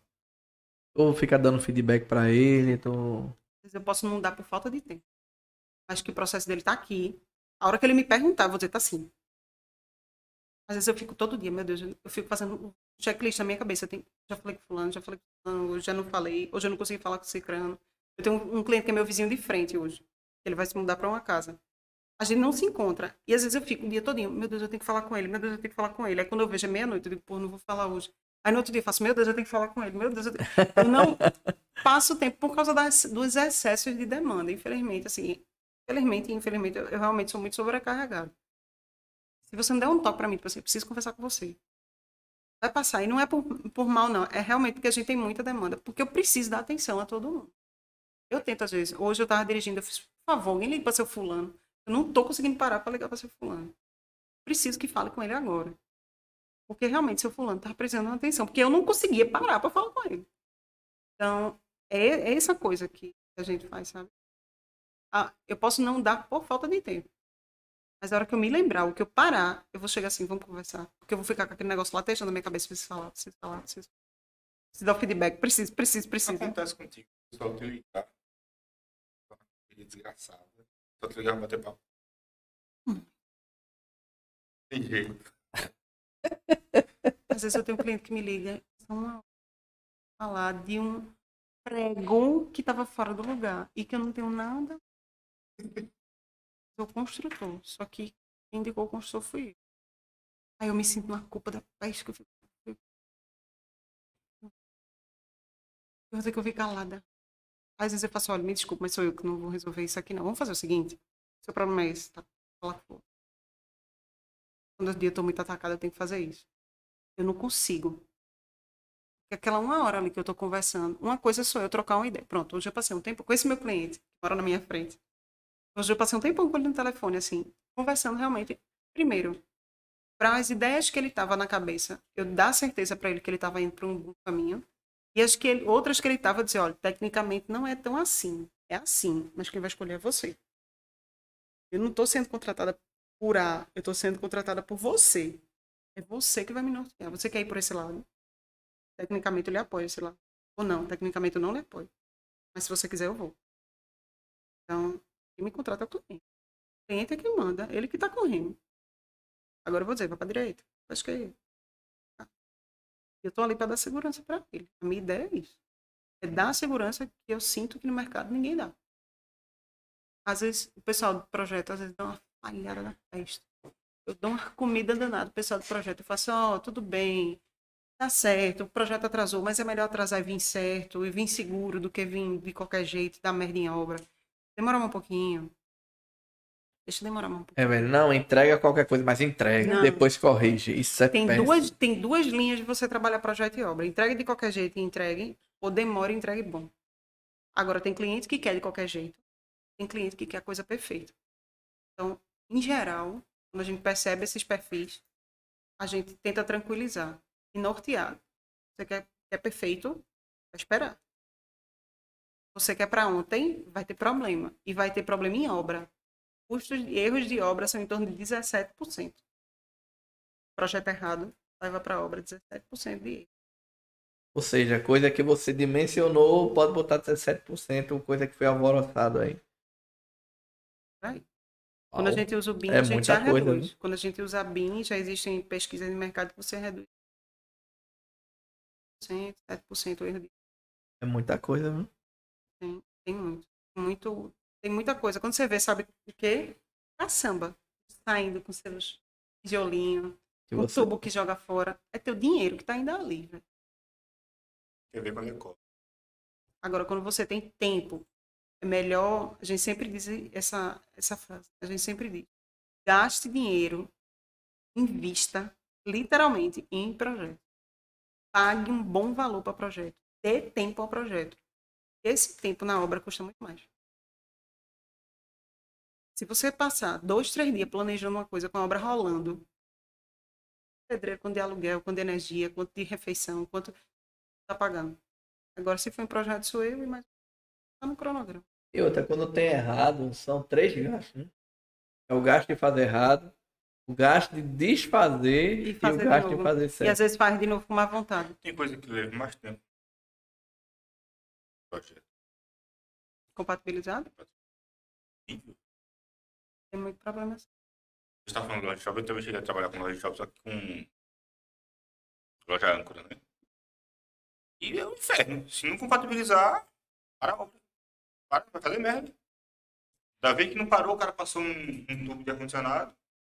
Aí tava lá, os caras quase batendo no outro, literalmente. Tava saindo de empurrão lá.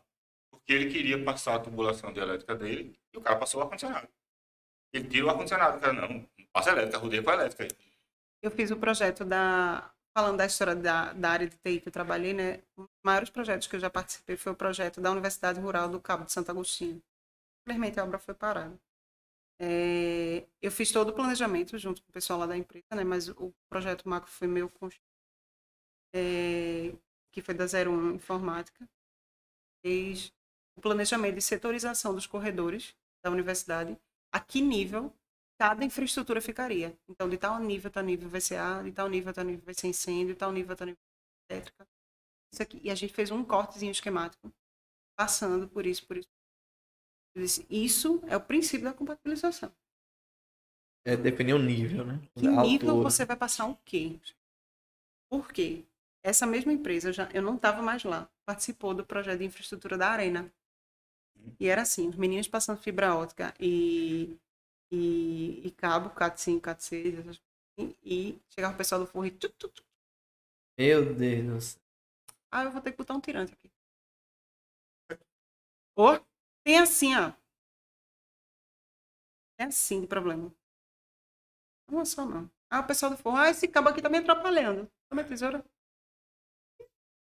Tá me atrapalhando. Aí, Pô, você, aí ia você fazer os testes, ia jogar a luz, ia fazendo não E sei não o quê. pingava. Não pingava.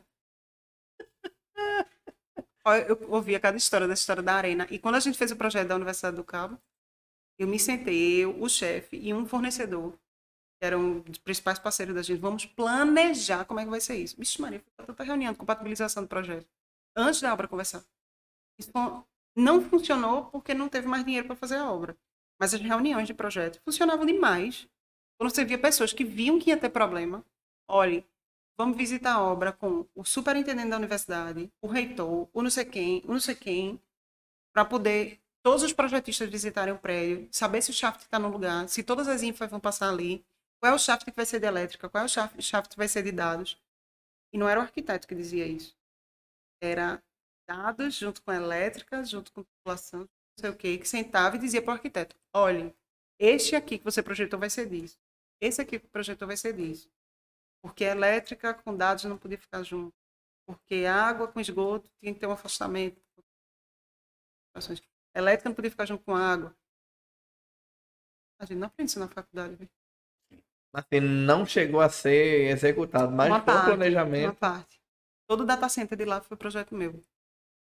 Me deram espaço e a distribuição foi meu. Eu fui para São Paulo, fiz um curso de data center para entender como é que era o processo de fluxo de ar-condicionado. Quando diz que a mulher desenrolada e faz tudo aí. Foi, fiz tudo. Data center, meu velho. Fiz um data center. Tu vai pegar, tu bota, tu botar fotovoltaica também, cara. Já tô. nunca, nunca fiz, mas posso aprender. Já, já.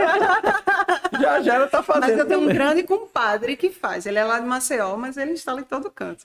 E é meu compadre, eu sou madrinha da filha dele, e ele é engenheiro eletricista. E ele tem uma empresa lá que faz isso. Hoje ele trabalha numa outra área, ele trabalha na área de petróleo lá, mas como manutenção de, de, de equipamentos, né? É bem legal. E ele também faz, tem uma empresa dele que faz essa parte de placa de fotovoltaica. Interessante. Mas assim, eu não, eu não faço, mas eu tenho quem faça e eu posso aprender como é que faz. Ou eu viro para os projetistas eu faço, o cliente vai querer placa, deixa uma tubulação sobrando aí. Mas todas as minhas casas têm ponto para carro elétrico, viu? Hoje em dia você já pode, já pode projetar isso aí, viu? Tem. Esperar o Deixa ponto para a infra pronta. Isso foi uma coisa que, graças a marido, você posso dar todo o louro para ele, assim. Foi ele que me ensinou, fez. Deixe tudo, construa o que der. Deixe tudo. Porque quando eu comecei a fazer os primeiros projetos, eu fazia, eu preciso botar ponto para não sei o quê. O cara não vai fazer piscina. Deixe prepare. o ponto de elétrica pronto. Deixe o tubo de água pronto ali esperando. Um dia que o cara fizer, vai ser muito mais barato ele ligar do que depois quebrar a casa inteira, ir até o quadro e não sei o quê. Deixa a infra. Quem me disse isso também uma vez foi o pessoal da IP Connect, que faz automação. Ele pergunta assim, o que, é que você precisa para fazer uma automação numa casa que já está pronta? Fez um cabo. Mais barato botar isso na obra. Um cabo, Um velho. Ele está vendo aquele tubo ali que você está passando, o tubo dele era transparentezinho assim, ele fez. Está vendo aquele tubo que está passando dois cabos? Não é meu. Você botar só mais aquele cabo ali, para mim já faz automação. Isso é não, ele fez sério. O que é isso? Nada. Você vai aprendendo no tapa, né? Não tá. Depois que você quebra muita obra para botar automação. O cliente do nada decidiu botar automação. Do nada. Do nada tem uma piscina. 95% da casa pronta. Do nada decidiu botar uma piscina. Projeto todo aprovado, eu quero uma piscina agora. Decidi. Decidi que era uma piscina. Decidi que era uma piscina. E tem muito. Ah, duvido, não. Tem muito. Aí, hoje, depois de muito problema, a gente já faz. Vamos deixar uma área verde sobrando. Porque quando chega na prefeitura que vai pisar piscina, eu vou comer a área verde daquele terreno, que precisa cumprir 50% de solo natural. Vamos deixar 55%. E Aquele 5% ali deixa de lambuja se o cara um dia quiser fazer um pergolado, uma piscina ou qualquer coisa. Só- Assim, piscina necessariamente precisa passar na prefeitura também? Sim. Tem um recurso obrigatório. Ela não pode estar colada no. uma série de, arquitetonicamente os recuos, né, urbanos, eles impedem muito a criatividade da gente. Mas aí urbanisticamente, por quê, né? Da salubridade. Na história, ao longo do tempo, esses recuos obrigatórios entre as edificações, eles foram necessários por conta do excesso de doenças que vinham, né? A peste negra, a peste bubônica, a peste- todas essas doenças que tiveram na- ao longo da vida. É, porque as casas eram muito coladinhas e muito úmidas. Pra dar ventilação. é para você dar coisas. ventilação, iluminação. Isso foi mais ou menos na década de 60, aqui na lei de uso e ocupação. Na década de 50, 60, aí foi mais estabilizado isso aqui. 67, se eu não me engano. Principalmente em Recife. A, a gente tem regras. Se você colar, por exemplo, na grande maioria dos espaços, colar nas duas laterais, não pode colar no fundo. Se colar no fundo, só pode colar numa lateral, você tem que deixar a outra livre. E os condomínios levam isso. Só que os condomínios não permitem que você cole em canto nenhum. Tem que ser a casa totalmente livre. Ter 100% corredor, digamos assim. Isso. Todos ventilação e iluminação. E aí são coisas assim, da vida que a gente vai passando e vai aprendendo. Que bom, bicho. Tem muito assunto. Tem muito Tem muito assunto, assunto. mesmo, Carol. A e gente... um assunto vai puxando o outro. E aí, Roberto? Olhando aqui o que o pessoal falou. Ó, tem André muita. França colocou. Boa, Jesué. Muito boa iniciativa, parabéns. Olha, André. Maurício, fala meus amigos, boa noite. Maurício tá sempre acompanhando a gente. Maurício, Renato Macedo também, Leonardo Vilela. Thalita Aires. Minha sócia. Tá aqui, ó. Maravilhosa! Carla A. Não, Carla de A. Aleixo. Carol é top, todo sucesso, minha amiga. Você Tá merece bom. demais. Deus abençoe grandemente. Amém. Fred Povas, Bernadette Alves, Gueta maravilhoso, Mirella. O meu arquiteto que eu falei, que o lance lá do, da marca dele, colocou o maior podcast em linha reta da América Latina. Que do mundo. Olha, Tá babando porque ele vem. Ixalá. Everton Santana também, Catiúcia Lira. Rapaz, pronto, acabei, ó, acabou de chegar um aqui, ó. Isso, Varela e Cavalcante. Essa minha. É, olha aí, Varela. Essa minha sócia é mil. Mil e uma utilidades. Ah, totalmente, totalmente. Que coisa boa. E Carol, todo mundo precisa das suas equipes, né? Eu tenho a minha da loja, eu tenho a minha do escritório. E a gente é uma grande equipe. Se não fosse o, os meus suportes, fazia nada. Sozinho ninguém é nada, né? nada. E a gente, é por isso que o MOI tá aí. Cada um faz um pouquinho de cada um. Minha vida é um MOI de gente. Cada um faz uma coisa. Isso aí. E no, Gostou? café, e no café moendo. Passou o nervosismo? Passou.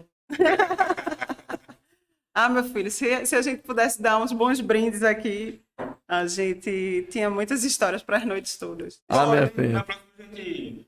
a gente fica Insere um, um, um teor aí, alcoólico. Deixa para uma sexta-feira. É, um sextou, um sextou. Rapaz, tem que vir de Uber na próxima vez. É. Aliás, tem um TI aí, né? Eu tenho. Ela tem, se lascou. Aí não, aí tem, é o da vez. Mora aqui do lado. No, no tanque, criador de beta.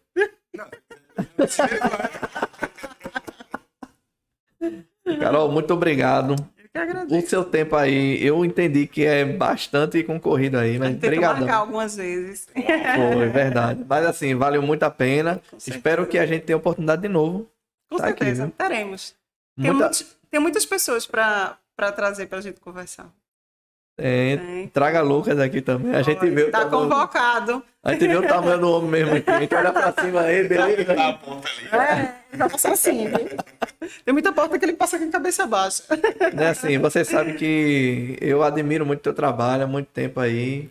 Tem mais que uma convidada aqui, uma amiga de longas datas aí. A gente Você aprende sabe muita que um coisa. pouquinho né? assim que eu sei de elétrica é por sua causa, né? Rapaz, eu... Um assim. Não, de verdade, de verdade. Sem... É hora de, de, de rasgar uma seda assim. Ó. Rapaz, aprendi muita coisa. De gerenciamento de obra com essa mulher aqui. Eu aprendi agora. Ai. Muita coisa, muita coisa. E Estou assim, a gente se aprende, né? Embora tenha um pouco tempo, eu sou sempre à disposição. Às vezes eu não respondo na hora, mas respondo depois. E para os amigos, a gente não cobra consultoria, não. Para os amigos, é... faz parte da parceria. Tá vendo que é a seda já já, hein? É. Carol. A gente, troca, a gente troca alguns favores de vez em quando também. Mas é isso, eu acho que quando a gente faz uma, uma rede, né, um ciclo, essa rede de apoio, né, fala-se muito de rede de apoio para maternidade, para essas coisas. Existe uma rede de apoio profissional. Às vezes eu não sei de tudo. Eu ligo para fulano, como é que resolvo isso? Aí é assim que a gente vai trocando as informações, e é assim que a gente vai crescendo, e é assim que a gente se torna o profissional que a gente é hoje. Acho que o que mais faz a gente evoluir é ter um bom relacionamento. Às vezes tem profissional que vale a pena você cobrar, mas às vezes tem profissional que você faz, senta aqui, Sim. deixa eu te ensinar como é o processo. Né, Que eu sei que você está crescendo, eu sei que você está alavancando. Eu, eu não lido profissionais como concorrente. É, eu, Não, não, tem um, tem um céu para cada estrela. Ao invés de competição, eu prefiro, eu- tanto eu quanto o Antônio, a gente prefere tratar como cooperação. Sempre tá todo mundo fazendo a mesma coisa. né? Eu nunca lidei com profissionais da mesma área. Como... Nunca. Cada um tem um porquê de estar ali naquele mercado. Cada um tem uma área que atinge. Eu, eu tenho profissionais que fazem a mesma coisa que eu. Mas ele talvez vá atender melhor um cliente. Talvez aquele cliente não seja para mim. E vem vir outras. Outras virão. Tem Assim, cliente para todo mundo. Cliente sendo contratado, cliente sendo demitido, né? Sempre. Olha, um- quando você demite o cliente, é uma Mas é, você tá demitindo é porque eu não saco. Né? Uma vez eu fiz um postzinho pra, pra página da empresa, né? Pô, como é que o negócio isso aí não é todo mundo que faz isso não, né? Que eu, eu digo, ó, faz assim, assim, assim, pra apresentar. Protocolar um projeto, sei lá. Aí eu disse, velho, o cara saber todo o beabá, ter o modelo do projeto, ter uma biblioteca lá perfeita, vai colocar cliente na mão dele. Uhum. É isso. É, é um monte, muitas outras coisas que vão Eu tenho, eu tenho alguns amigos que falam assim, compartilha comigo o teu template, que é a base do projeto que a gente... O template ainda não está pronto, meu processo ainda está em processo totalmente construtivo. Você que é meu status agora, todo dia eu estou evoluindo ele.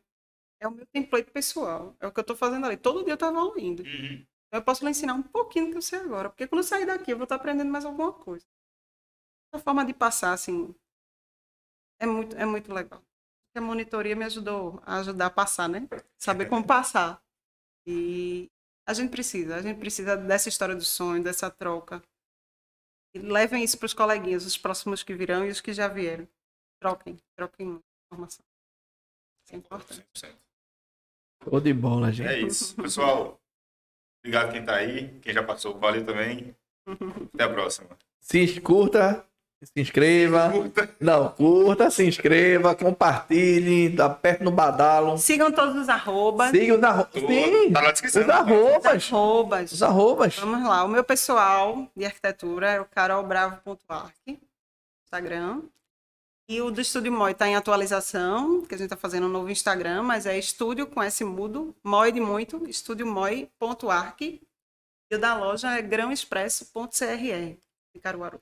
Isso aí, Pronto, tá a tudo gente vai tem uns colocar bolos tudo. assim, para deixar todo mundo com água na boca, pode falar.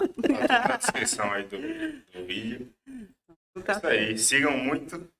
Vamos até a próxima. E vão na loja. Sim, tomar Tomar café. café. Lá. Brindar a gente vai, com certeza. Valeu, gente. Um cheiro.